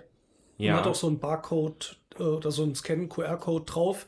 Ähm, aber der scannt auch nur die Zahl. Er sagt ja, das ist Päckchen 5.7 und nicht 5.19 oder so. Wahrscheinlich ist das das Sortiersystem gewesen, die, genau. als sie die Boxen ja. hergestellt haben. Ja, ja äh, ganz, ganz krass, ganz äh, wenn das wenn da wirklich solche Produktionsfehler drin sind, werden wir da noch was von hören in den nächsten halben Jahr, denke ich. Ja. Dann wird Fantasy vielleicht da richtig äh, äh, Ärger für kriegen. Mhm. Weil ich glaube, das wird sich natürlich erst vielleicht langsam verbreiten, so ein Brettspiel. Ne? Wenn jetzt ein Computerspiel, wer weiß, kaputt ist, dann wissen es halt sofort meistens welche. Ja. Brettspiel dauert vielleicht ein bisschen. Äh, die haben einen riesen Wind gemacht um das Spiel. Riesige Booth, ja. überall Werbung dafür. Das sieht auch ansprechend aus. Ja, super Cover, finde ich. So sehr reduzierter Grafikstil, bunt, super schön, Comic-like. Aber ja, wenn sich das bewahrheitet, das hätten sie sich nicht ja. leisten dürfen. Gut, halten wir den Ball flach. Wir ja, wissen es noch nicht. Genau, ja, genau, es war genau, genau, definitiv was schlecht an dieser Erstpartie, was nicht bei uns lag. Vielleicht haben wir was übersehen. Kann man sagen, wäre vielleicht dann unser Fehler gewesen. Ich will es jetzt auch nicht ganz kaputt reden, weil dazu müssen wir es öfter spielen genau. und das werden wir sicher auch noch tun und auch noch hier drüber sprechen. Aber sehr spannend fänden wir vielleicht, wenn ihr in den Kommentaren mal, wenn ihr das Spiel habt, schreibt doch mal, wie eure Erfahrung war. Das fände ich ja, jetzt mal sehr interessant. Das fände ich auch interessant. Und natürlich, äh, Liv hatte das ja als Demo gespielt. Die Demo funktionierte natürlich. Hm. so, aber ähm, Asmodee hat im Moment diesen Tendenz, Demo-Versionen von Spielen zu machen, die man doch relativ schnell spielen kann. Das ist ein Subset von des Spiels, finde ich eigentlich gut. In dem Fall habe ich jetzt aber gedacht, hm, ja, da wäre es natürlich ja. schön gewesen, vielleicht doch das Ganze zu spielen. Ja. ja. Ja, gab es vielleicht bei euch auch was, was ihr gesagt habt, das gucke ich mir an und wart dann nicht so überzeugt? Ja, äh, also ich bin natürlich, äh, jeder, der diesen Podcast hier hört, äh, kennt mich und meine äh, Verbindung zu Uwe Rosenberg spielen, die hier irgendwann entstanden ist über die letzten Monate und Jahre.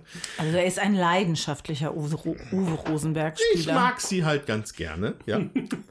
so, und da war natürlich bei mir ganz oben auf der Liste äh, Reichold mir mal anzuschauen. Ähm, Also, ne, Autor Uwe Rosenberg, erschienen bei Frosted Games. Grüße an Matthias Natsch. Ähm, das habe ich mir da am Stand auch angeguckt. War ein erwartender Andrang. Ne? Natürlich ein Rosenberg, den gucken man die Leute sich erstmal schön an. War mir im Vorhinein bekannt als Worker Placement. Und äh, das hat es dann auch eigentlich gemacht. Also, was ist das? Ähm, das Spiel Reichold bezieht sich auf Island.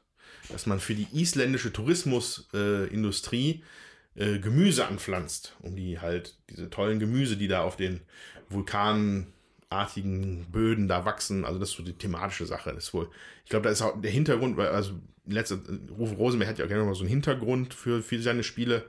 Äh, das ist halt so ein Ding, was wohl ist in Island. Ich war noch nicht in Island, ich möchte da mal hin. Ich Ja, würde dann auch eine. Möhre da essen. Äh, aber, also so, so, so kommunale Gewächshäuser und sowas. Das ist halt ein, irgendein Thema da. Reichold. So.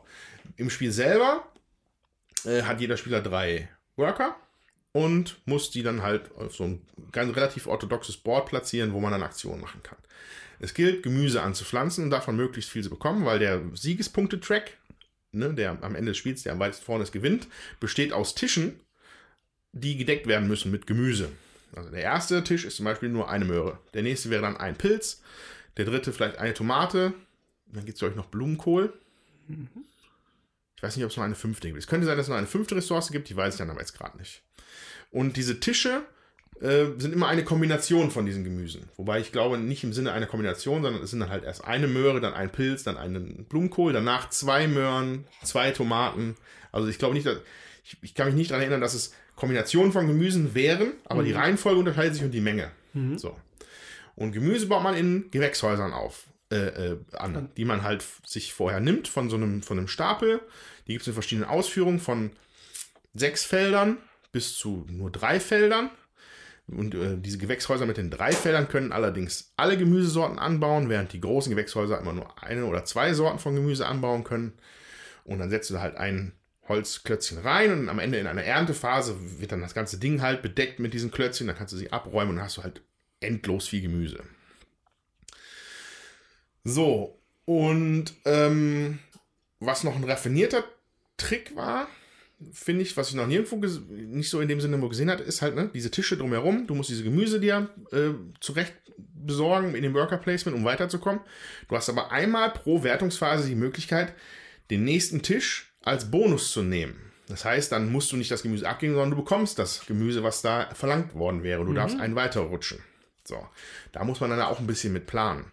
Ne, du hast von diesem Gemüse jetzt gerade nichts, dann nimmst du ihn als Bonus, kannst es dann wieder anpflanzen und so weiter und so fort. Also dann kannst du da ziemlich abstrakt planen, aber irgendwie hat es nicht richtig gezündet für mich. Ich weiß nicht warum. Ich bin auch ein bisschen traurig darüber, weil ich war sehr, sehr gehypt auf das Spiel. Das sieht auch toll aus. Die Box ist wunderschön. Frosted Games hat da einen guten Job gemacht, das zu publishen. Ähm, aber es hat, ich weiß es nicht. Ich müsste, also, ich weiß noch nicht so ganz, woran es liegt. Aber ich habe es mir halt auch nicht gekauft dann. Ich habe mir dann, ich habe dann bin tatsächlich zu The River gegriffen, weil da für mich offensichtlicher war, wo da so, so das Unique drin ist. Das wirkte bei dem, bei dem Rycolt leider nicht so. Ähm, ihr habt das alle gar nicht gespielt, ne? Nee. Ja, also wäre mal interessant, eure Meinung natürlich da auch zuzuhören. Ähm, hat leider meine Erwartungen nicht erfüllt, aber wer hätte, wie hätten sie das auch erfüllen sollen? In meinem Ro- Rosenberg-Hype, sag ich mal. Ähm, sicherlich total kompetent, nett, hübsch gemacht, hat aber nicht ganz gezündet für mich. Vielleicht war es ein bisschen zu, zu abstrakt, vielleicht so ein bisschen zu verwaltungsmäßig, das ist halt nicht so, hat nicht, einfach nicht so richtig geturnt für mich. Ja, Fand ich schade. Auch da fände ich es interessant zu hören, wer das von euch draußen hier gespielt hat, liebe Hörer. Ähm, wie ist denn euer Eindruck? Ja. Genau. Vielleicht braucht es da aber auch ein zweites, drittes und ein viertes Spiel. durchaus sein. Ne? Also ich denke, wie gesagt, so ein Ersteindruck, ne? manchmal zündet es und manchmal zündet es nicht. Und wir hatten das auch schon, dass wir Spiele gespielt haben, also die wir gar nicht, die hatten wir nicht gekauft.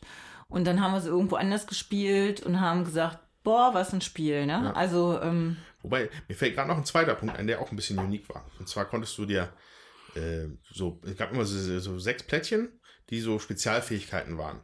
Äh, zum Beispiel, dass du zu Beginn deiner Phase immer eine Möhre kriegst oder eine Tomate, sowas. Äh, und die nimmt, der, der ein Spieler nimmt sich die und dann gibt es ein Feld auf dem Placement Board, das kannst du besetzen und dann muss derjenige, der das hat, das mit dir teilen. Dann habt ihr beide diese Spezialfähigkeit. Habe ich so auch noch nicht gesehen. Fand ich auch ganz interessant. Hat es aber dann noch nicht über so, so auf so ein Wow-Level gehoben, leider.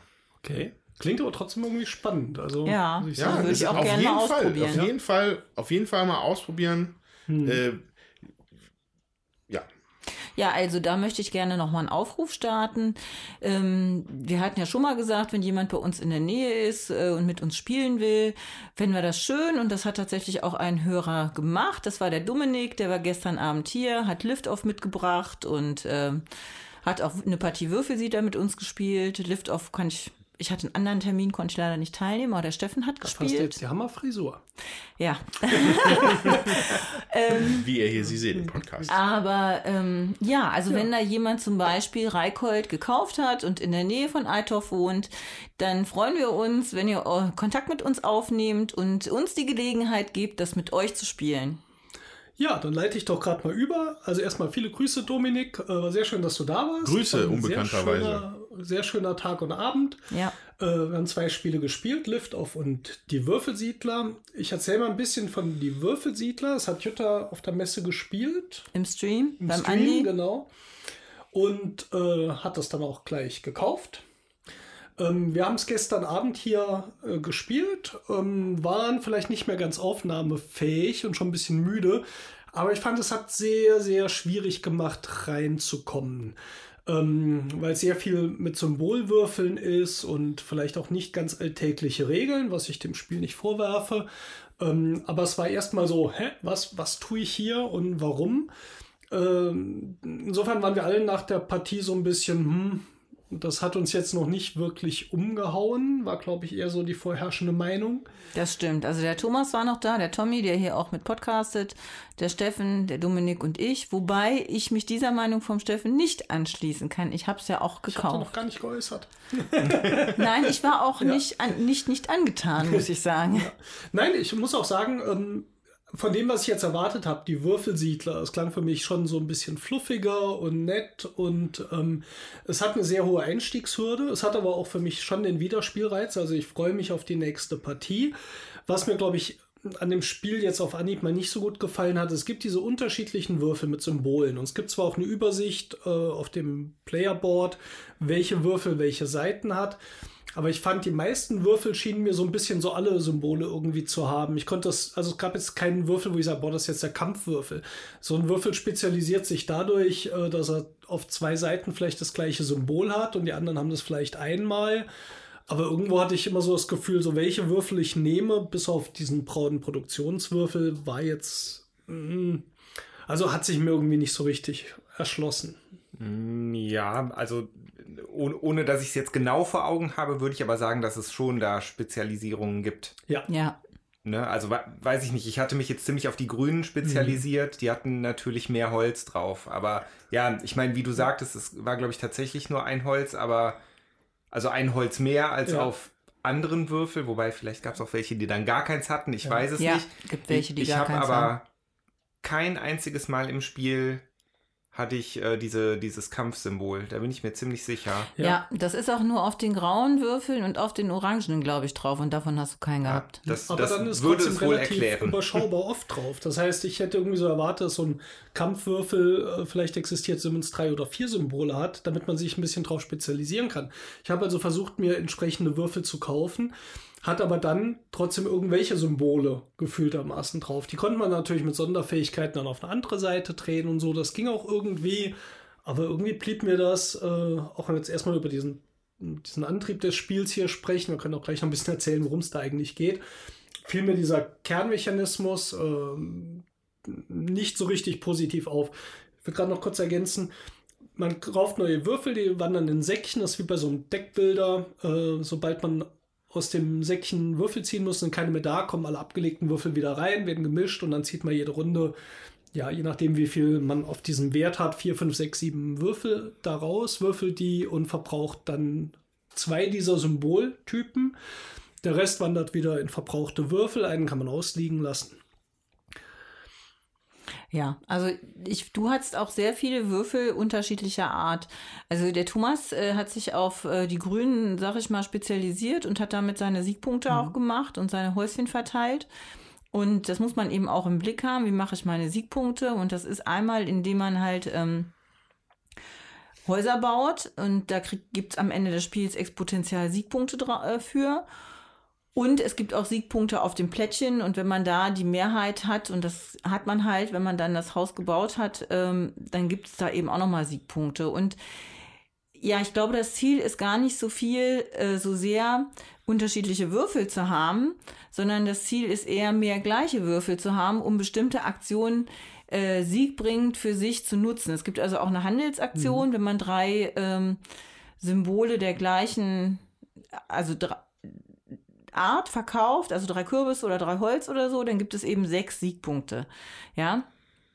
Und ähm, wenn die Siegpunkte alle sind, ist auch eine Spielendebedingung, dann äh, hört es eben auch auf. Und so muss man mhm. sich dann doch überlegen, wo will ich denn überhaupt hingehen, was will ich denn überhaupt machen. Und ich glaube, das ist in so einer Erstpartie ja. schwierig, das ist das eine.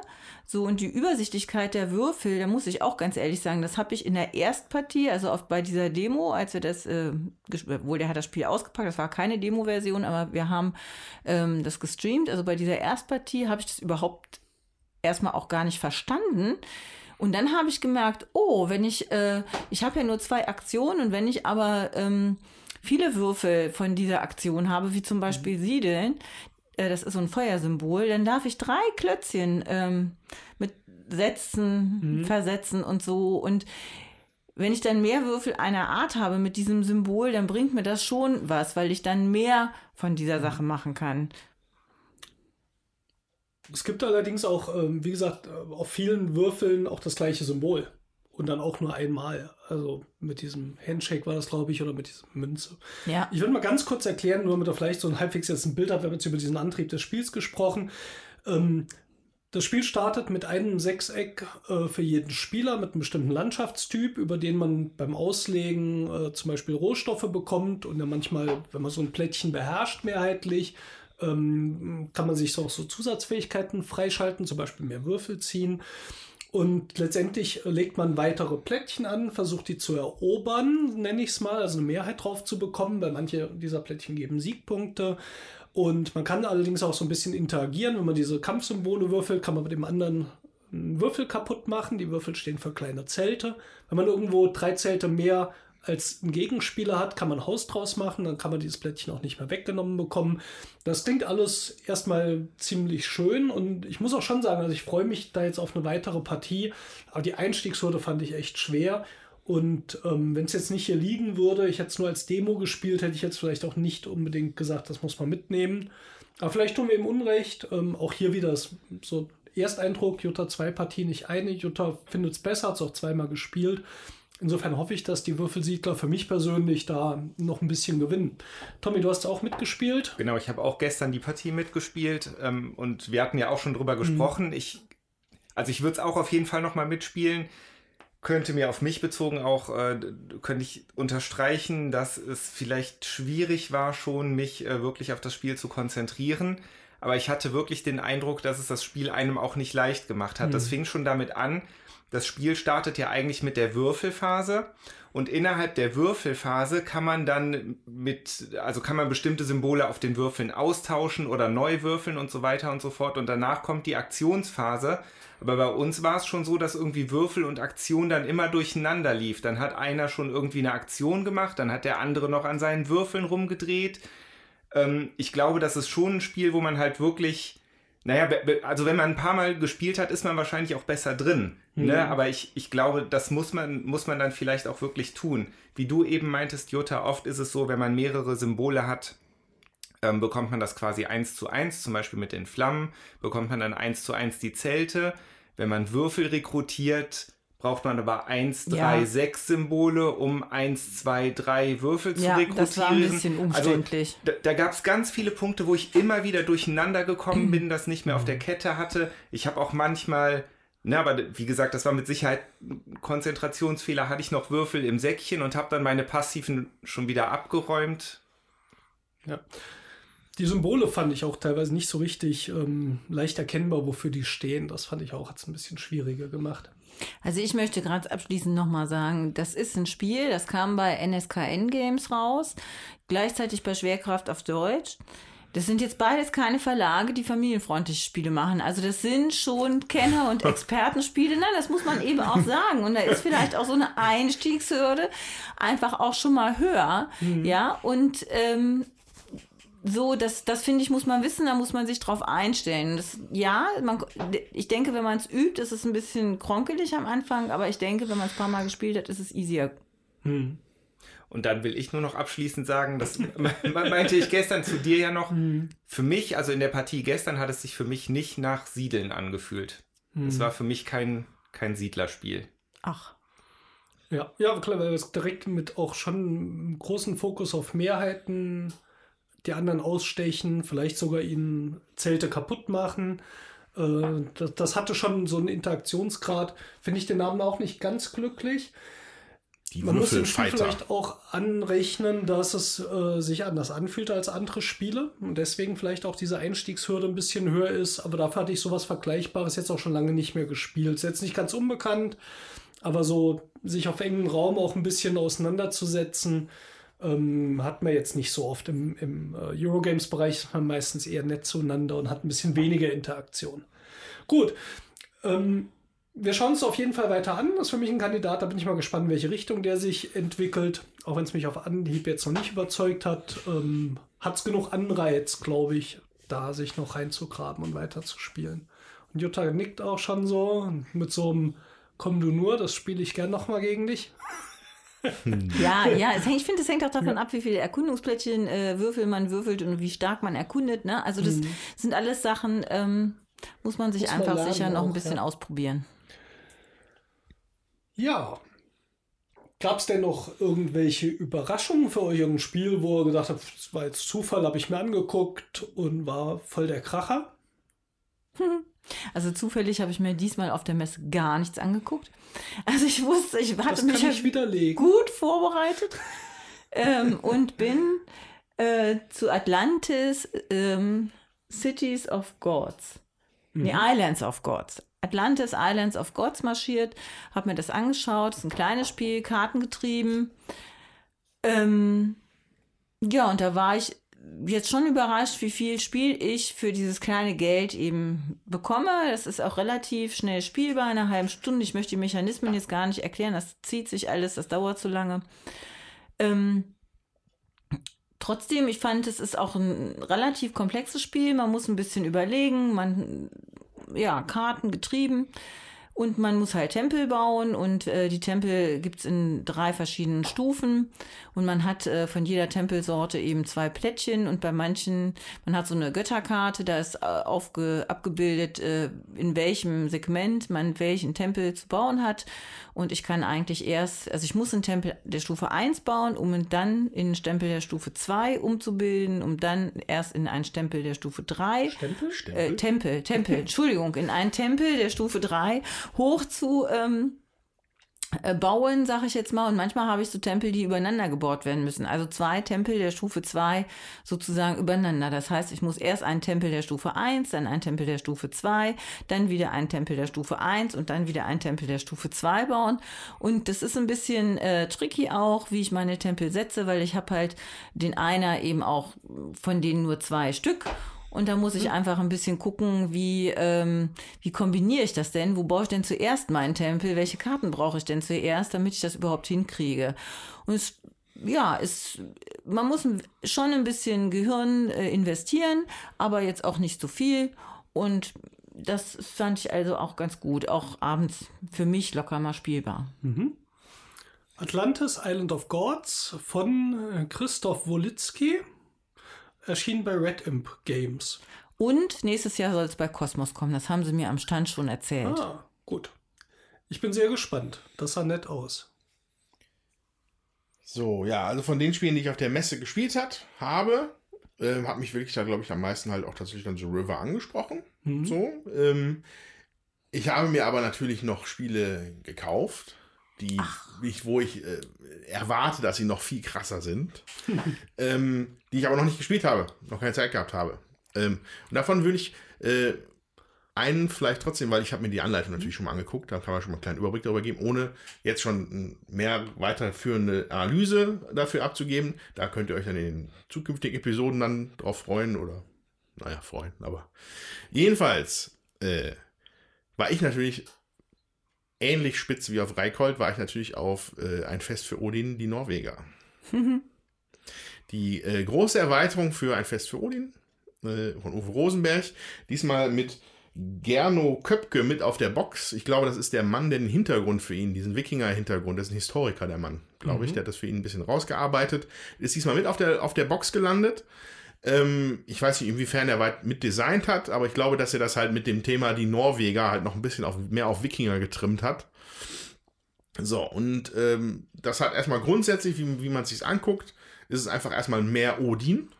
So, also die haben den, der Spielplan ist überholt worden, es gibt jetzt einen neuen, den man nutzen kann. Ähm, mit einer zusätzlichen Spalte, mit Aktionen, die du nur mit deinem letzten Wikinger machen kannst. Ne? Also man früher gab eine 1, 2, 3 oder 4 Wikinger für eine Aktion, jetzt gibt es noch eine für den letzten Wikinger.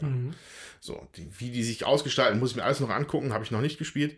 Es ist eine komplett neue Box dabei gewesen, diese Setzboxen, wo die Plättchen reinkommen, mit, äh, ich glaube, es sind acht oder acht verschiedenen Waren. Es gibt jetzt Schweinchen, es gibt Pferde, äh, neue Stoffe, Gewürze, die auch tatsächlich ein bisschen andere Formen haben. So eine U-Form für, für den Puzzle-Aspekt.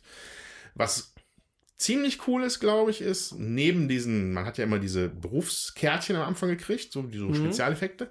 Du bekommst jetzt aber auch, wenn du, wenn man das dazu nimmt, ein Startgebäude dazu. Eine Art, dann ist es was wie eine Schmiede oder in, also irgendwelche Handwerksgebäude, die du dann direkt zu deinem Plan kriegst, die du dann befüllen kannst. Also ich glaube, eins war zum Beispiel, ich weiß den Namen von den Gebäuden nicht, aber es muss irgendwas mit Walfang zu tun haben, weil der größte, das größte Flächen, da muss diese dicke Walschwarte, muss man da reinpuzzeln. Und dann, äh, also wie viel, da, man kann so ein Büro, äh, ein Berufsgebäude, das man halt von Anfang an hat und was einem dann Vorteile gibt. Plus neue Inseln, plus neue dies, plus neue das. Das wird der Hammer. Ich habe es noch nicht gespielt. Äh, aber ich jetzt hat schon Bock. Odin endlich mal eine vernünftige Größe, ja? Endlich hat ein Fest für Odin mal eine Größe, die.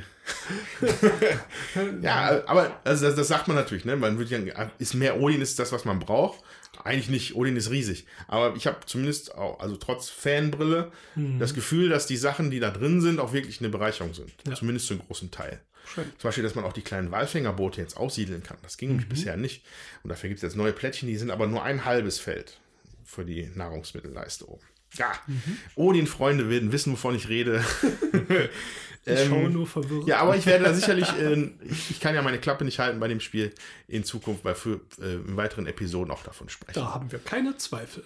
Und ich werde auch gleich noch ein paar Spiele mehr ankündigen in der Richtung. Ich hätte noch einen kleinen Geheimtipp. Und das war kein neues Spiel. Und Jutta, da muss ich hier widersprechen, du hast doch eins gespielt, das du gar nicht geplant hattest. Echt? Und das war Gets Hill. Ach ja, richtig, Beim richtig. Klicker Verlag. Ist uns sofort ins Auge ge äh, gefallen, weil da sind Leute vom Tisch aufgestanden und haben gesagt, schnell hin. Endlich sitzen und was spielen. Wo sind wir hier? Klicker Verlag. Richtig. Aber dazu muss ich sagen, äh, du hast mich noch gefragt, was ist das? Und dann habe ich gesagt, das ist in der Spielerei gut bewertet worden. Ja. Wenn die da jetzt aufstehen, dann sollten wir uns hinsetzen. Ja. Jutta hat es doch geplant. Ich nehme alles zurück, da hast du recht. Stimmt nicht, aber es war nicht geplant, aber es war auch nicht ganz so, dass man sagen könnte, ähm, So, Gets Hill. Ähm, ein Deduktionsspiel. Auf dem Tisch lagen schon ein paar Zitate von äh, bestimmten Reviews, äh, die das sehr gut bewertet haben und so. Ähm, die Story ist folgendes. Man hat eine Geisterstadt. Und in dieser Geisterstadt stehen nur noch drei Gebäude, die vollendet sind, wo man noch erkennt, was es war. Das kann das Post Office sein und der Schlachter und keine Ahnung, die Postkutschenstelle. ja. Und dann gibt es ganz viele Stellen, wo einfach eingestürzte Gebäude sind und man weiß nicht, wo was ist und man muss diese Stadt rekonstruieren. Also Ich sehe hier nur die Box von der Seite. Wir befinden uns hier aber so im Wilden Westen, oder? Genau, Ja. es ist also eine Wildweststadt. Eine. Wildwest-Geisterstadt, okay. Genau. Wie kommt man nun darauf, diese, diese Stadt wieder zu rekonstruieren? Ähm, es liegen ganz viele Gebäude aus und auf jedem Gebäude liegen vier Hinweismarker aus, wo das Gebäude gewesen sein könnte. Und von diesen Gebäuden, oder fünf Hinweismarker sogar, von diesen Gebäuden kriegt auch jeder Spieler drei zufällig vor sich hingelegt mit den fünf Hinweismarkern drauf. Und nun bekommt man Handkarten und da tat ich mich, da fand ich auch echt schwer reinzukommen. Das Spiel habe ich am Ende so halbwegs verstanden, aber ich fand es trotzdem toll. Man kriegt verschiedene Karten, die bestimmte Aussagen treffen. Zum Beispiel die, die, die Post kann an folgenden vier Positionen gewesen sein. Jetzt kannst du diese Karte spielen und dann legst du vier von diesen Hinweismarkern auf dem Plan Spielplan. aus. Dort, wo eben die Post eingezeichnet ist. Da sieht man wirklich so als Icon, an welcher Position das ist. Den letzten Punkt kriegt man als Siegpunkt. Wenn allerdings an den Stellen schon ein anderes Gebäude steht, dann kannst du noch drei Marker hinlegen, wo es gewesen sein kann. Dann kriegst du den anderen auch als Siegpunkt. Ähm, dann gibt es Karten, die sagen, dein Gebäude liegt gegenüber von der Post. So, dein Gebäude heißt eins von den drei Gebäuden, das vor dir liegt. Jetzt kann es mit der Zeit so eng werden, dass nur noch ein Gebäude gibt, das gegenüber von der Post sein kann. Da kannst du das direkt dahin platzieren und kriegst alle Marker, die drauf liegen, noch als Siegpunkte. Ähm, dann gab es noch eine dritte Kartenart. Es gab äh, rote, orangen und grüne. Ja, aber was war? Die eine sagt nur, auf diesen Gebäuden liegt, dann gab es dieses, es liegt gegenüber von was. Jedenfalls gibt es noch mehr Hinweise. Jetzt diese Gebäude, wo die sind, die sind, das ist nicht festgelegt. Da gibt es keine richtige Lösung für. Sondern durch alle Karten, die alle Spieler spielen, kommt es irgendwann zum Dead End, dann kann man keine weiteren Gebäude mehr legen. Diese Hinweismarker sind immer begrenzt auf drei Stück pro Bauplatz. Das heißt, wenn da schon drei liegen, kann auch kein Marker mehr dazukommen. Aber man kann auch wieder welche abräumen, wenn man weiß, äh, die Schmiede war gegenüber von einer Bank oder irgendwo in einer, an einer bestimmten Straße liegend und es liegen noch Marker aus an einer anderen Straße, dann kannst du die wieder einsammeln, hast die wieder als Siegpunkte. Und ich fand das richtig, richtig cool designt. Auch wenn ich es total gar nicht gerafft habe. Aber man hat sofort gemerkt, das ist eine richtig durchdachte Idee. Ähm, hat mich auch sofort, habe ich gesagt, das müssen wir mitnehmen, das will ich lernen, wie das geht. Ja, vor allen Dingen, weil die Liv war als zweites, also zweite Runde, Liv war dran, hat eine grüne Karte gespielt und das ist so eine Karte, da steht nicht drauf dein Gebäude, sondern da steht dann drauf, das Gebäude liegt da und da. Und dann hat Liv das sofort gerafft und hat gesagt, okay, jetzt liegen schon so und so viele Gebäude aus, ich habe diese Karte, dann kann das nur da und da liegen und hat, weiß ich nicht, erstmal Acht Die- Siegpunkte eingesammelt. ja, so. die, die Hälfte der Plättchen vom Plan abgeräumt. Dann und müssen wir erstmal fragen, geht das? ja, wir nicht. Die Erklärbären Spielerklärerin hat dann hat erst gesagt, äh, das habe ich auch noch nie gesehen, da muss ich mal den Autoren fragen. Und äh, der kam dann auch und hat gesagt, ja, so kann man das spielen. Da kriegt man richtig viele Punkte schon im ersten Zug. Und ich habe überhaupt nicht gerafft, wo es überhaupt. Ich habe nicht mal die Fragestellung verstanden, um ehrlich zu sein. Äh, Stefan Riedel übrigens. Stefan Riedel ist der Autor. Mhm. Also wirklich, wirklich cool. Getz Hill vom Klicker Verlag. vom Klicker Verlag. Äh, Mache ich jetzt mal auch nach einer Erstpartie ein bisschen Werbung für. Würde mich sehr überraschen, wenn sich das als Fehlgriff im Nachhinein rausstellt. Kann ich mir nicht vorstellen. Ähm, aber ich denke, wir werden auch hier nochmal drüber berichten, weil da freue ich mich richtig drauf, das nochmal zu spielen. Überhaupt nicht auf dem Schirm gehabt, nie gehört. Äh, einige von euch werden es sicher kennen. Also es hat schon so ein bisschen, glaube ich, auch einen guten Namen gehabt. Aber es hat auch echt einen Kleinverlag. Und ähm, ja, auch aus dem Grund unterstützenswert und war auch nicht allzu teuer, glaube ich. Also Ja. für so einen kleinen Verlag angemessener Preis, ich weiß nicht mehr. 22 Euro oder so. Echt? Also das war ein bisschen 24. mehr, aber egal. Wir haben noch ein paar Erweiterungen direkt mitgekauft. Genau, deswegen war es dann teurer. Genau. Ähm, ja, Getz Hill, G-A-D-S, Hill, Klicker Verlag mit C, Stefan Riedel. War eine Überraschung. Ja, also für mich nicht unbedingt, weil ich eben die Rezi gesehen habe in der Spielerei, dass das gut bewertet äh, worden ist. Und da möchte ich auch noch mal Werbung machen für die Spielerei. Autor oder Verleger Carsten Höser kann man, kommt viermal im Jahr. Ähm, Kleine und DIN A5 Zeitschrift. ganz genau. Und Per die, Post, so richtig nicht digital, Entschuldigung. ja, genau. Und ähm, Oldschool. Was ich daran schön finde, das ist mir jetzt nach der Messe auch nochmal aufgefallen, die äh, haben eben auch die Kleinverlage auf dem Schirm und die bringen eben auch die Spiele der Kleinverlage. Und äh, da, es gibt ja auch immer so eine Kleinverlagsrallye ähm, auf der Messe, da haben wir uns dieses Jahr oder die letzten Jahre gar nicht beteiligt. Aber ähm, dann, wenn ihr diese Zeitung habt, dann fallen euch solche Spiele eben vielleicht auch mal ins Auge. Und ähm, ja, da möchte ich werben. Und die haben auch dann schon mal Spiele, die äh, erst auf Englisch rausgekommen sind und die es vielleicht dann im nächsten Jahr auf Deutsch gibt. Ähm, das ist auch immer ein interessante, interessanter Punkt bei dieser Zeitung. Und manchmal, sie arbeiten auch zusammen mit Hall 9000, der Website, die ihr vielleicht kennt. Äh, Da gibt es manchmal auch schon Artikel, die dort veröffentlicht sind, dann auch in der Spielerei.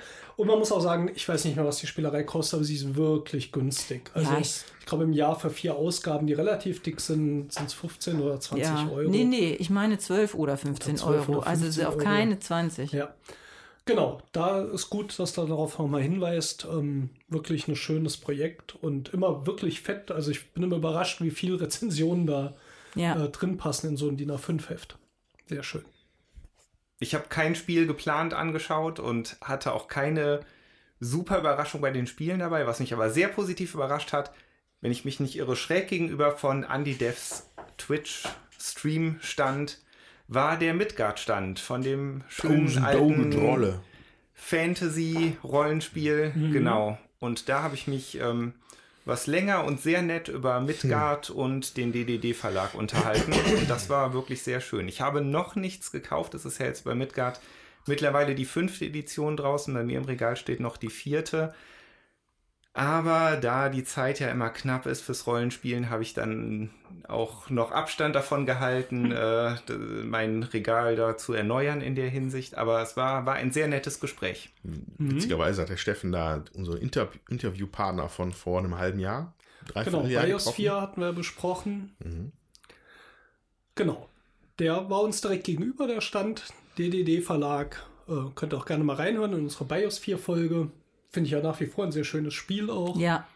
Wurde auf der Messe auch nochmal verkauft, äh, Mhm. an einem anderen Stand. Die waren irgendwie in Halle drei oder vier oder zwei, ich weiß nicht mehr. Auf jeden Fall hatten die da ihren Stand, wo sie Mhm. dann auch Erklärbären hatten, zwei, drei Tische, wo das aufgebaut war und wollten dann ihre Restexemplare verkaufen. Die hatten ja auch Mhm. nur eine Auflage von 1000 Stück gemacht. Bios 4 war auch bei Hall 9000 wochenlang auf Platz 1 da Mhm. von dieser besten Liste. Und ja, es ist ein interessantes, schönes Spiel. Wenn du jetzt schon Midgard erwähnst, Tommy, muss ich sagen, ich habe natürlich auch noch einen Impulskauf getätigt, mit dem ich niemals gerechnet hätte. Ich habe mir ein Rollenspielsystem gekauft. Juhu! Nicht, als ob ich genug hätte. Doch, doch, er hat.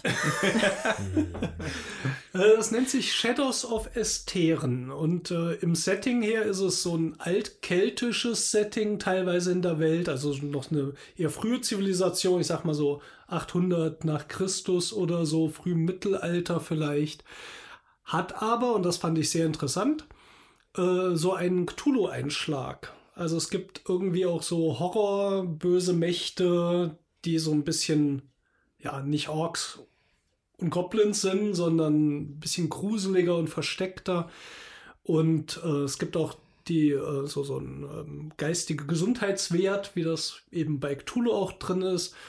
Und diese Charaktere sind eigentlich in kleinen Dörfern, die sonst ihr Dorf nicht groß verlassen. Es sei denn, es gibt hier so Gelehrte, die dann ab und zu mal ein bisschen durch die Welt reisen, die aber überschaubar groß ist. Das wirkt alles äh, super stimmig. Ist wohl ein Kickstarter schon vor sieben Jahren gewesen. Die haben auch versucht, Wow. da eine ganze IP drauf auszubauen, also eine ganze Reihe von Sachen zu machen. Es sollte ein Point-and-Click-Adventure für den PC geben. Da befürchte ich aber, dass das tot ist. Da gab es wohl mal eine Demo, aber ich habe nichts mehr drüber rausgefunden. Es gibt Musik dazu. Sehr schön, fand ich, auch sehr stimmig. Äh, die kann man sich bei Bandcamp streamen, umsonst oder auch runterladen und hören. Und was ich total schade fand, ich hatte hinterher erfahren, dass die am Freitag ein Konzert auf der Messe gegeben Oh. haben. Das wäre natürlich echt schön gewesen. Oh, ja.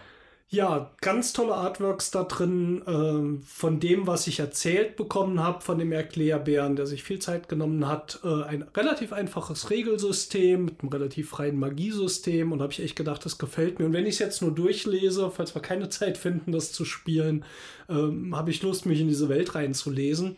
Ähm, hat eine sehr schöne Stimmung, viel irgendwie auch Schnee in der Welt und äh, ach, das hatte mich einfach total angesprochen. Aber du hast doch das Rollenspiel nicht zum Nichtspielen gekauft. Nein, aber mit, Also ich, meine wusste so, schon, so neben Seven's Continent und diesem winzigen Spielestapel, auf den ich da hinten blicke, muss doch noch Zeit für ein Rollenspiel sein, oder? Absolut, wir spielen halt mal noch schnell hier das Gloomhaven durch. Da sind wir schon bei Kapitel 3, das kann nicht mehr so lange dauern. Und äh, dann machen wir danach Rollenspiel, ja.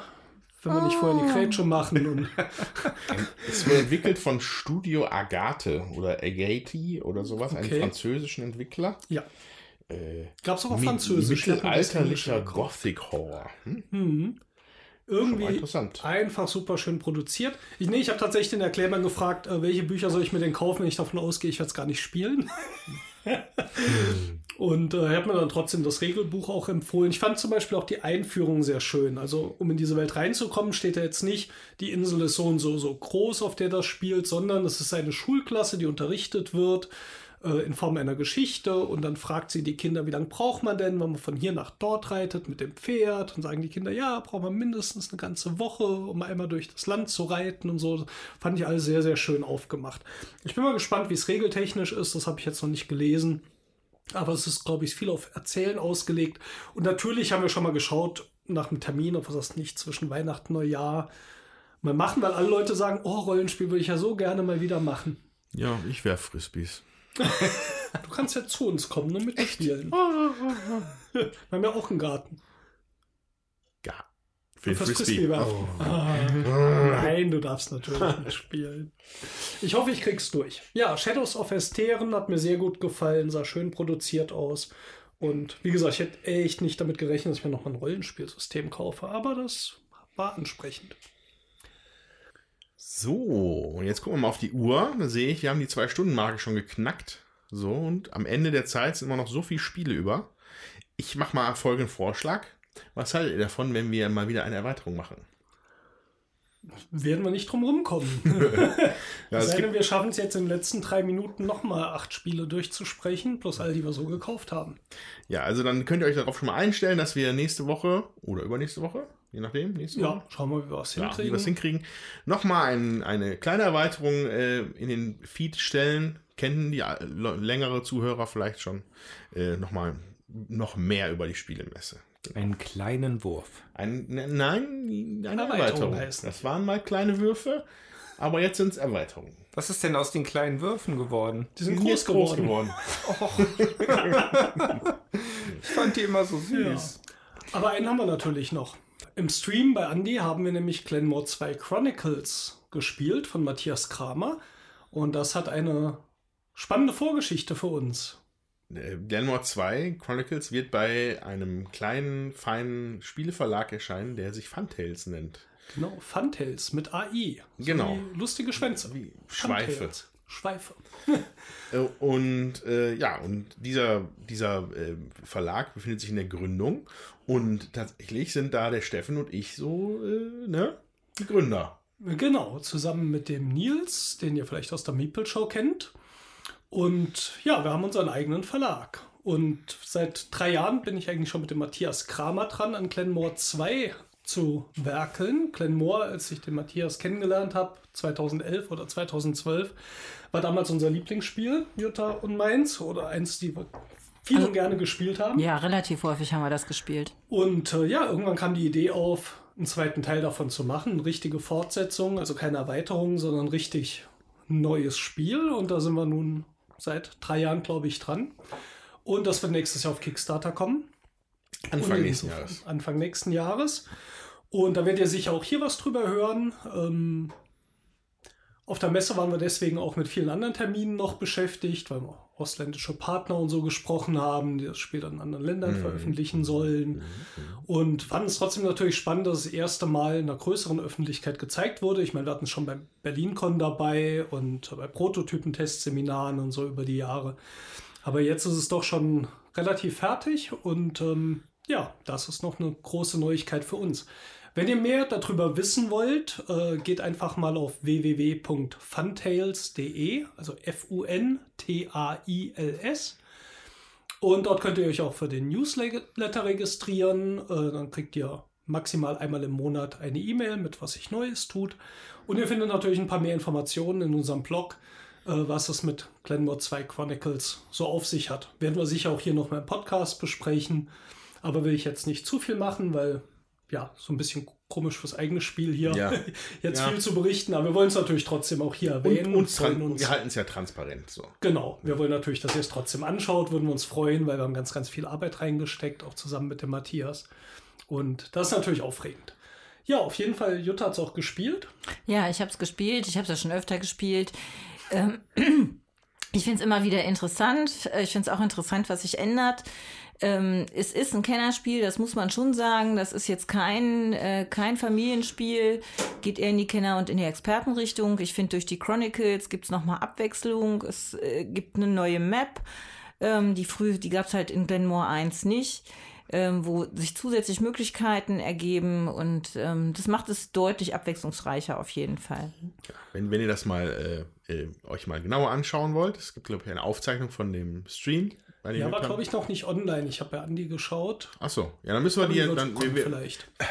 Also ähm, ich, ich, ich habe schon die ähm, aufgezeichneten Streams gesehen von der Messe. Ah, okay. Also die sind auf jeden Fall da. Ich hatte nur auf YouTube gesucht. wir gucken mal, dass wir das halt, Ähm, dass nee, wir das auch mal eine äh, Kopie au- von abkriegen. Für, Auf Twitch muss man Auf gucken. Twitch, also auch auf. YouTube habe ich nichts, habe ich gar nicht geschaut, aber auf Twitch sind sie da.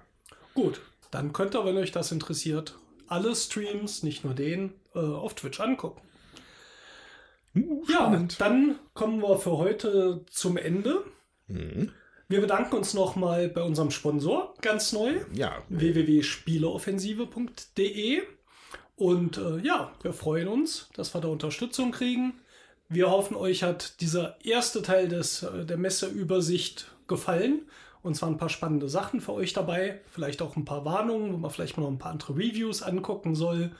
Äh, vielleicht auch ein paar Geheimtipps, das wäre natürlich schön. Und im zweiten Teil geht es tatsächlich noch weiter, auch gerade noch mit so, für mich zumindest noch einem bis zwei Geheimtipps. Zwei.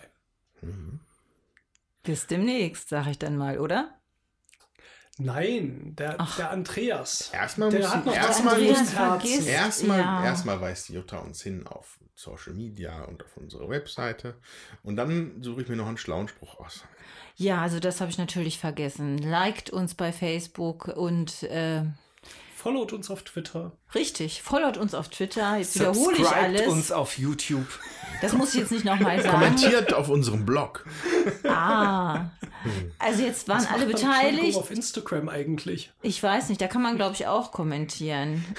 Und Kommentiert Fotos hochladen. instant. Auf Instagram. Kann man glauben. Ja. Keine Ahnung, auf jeden Fall ist jetzt Andreas dran.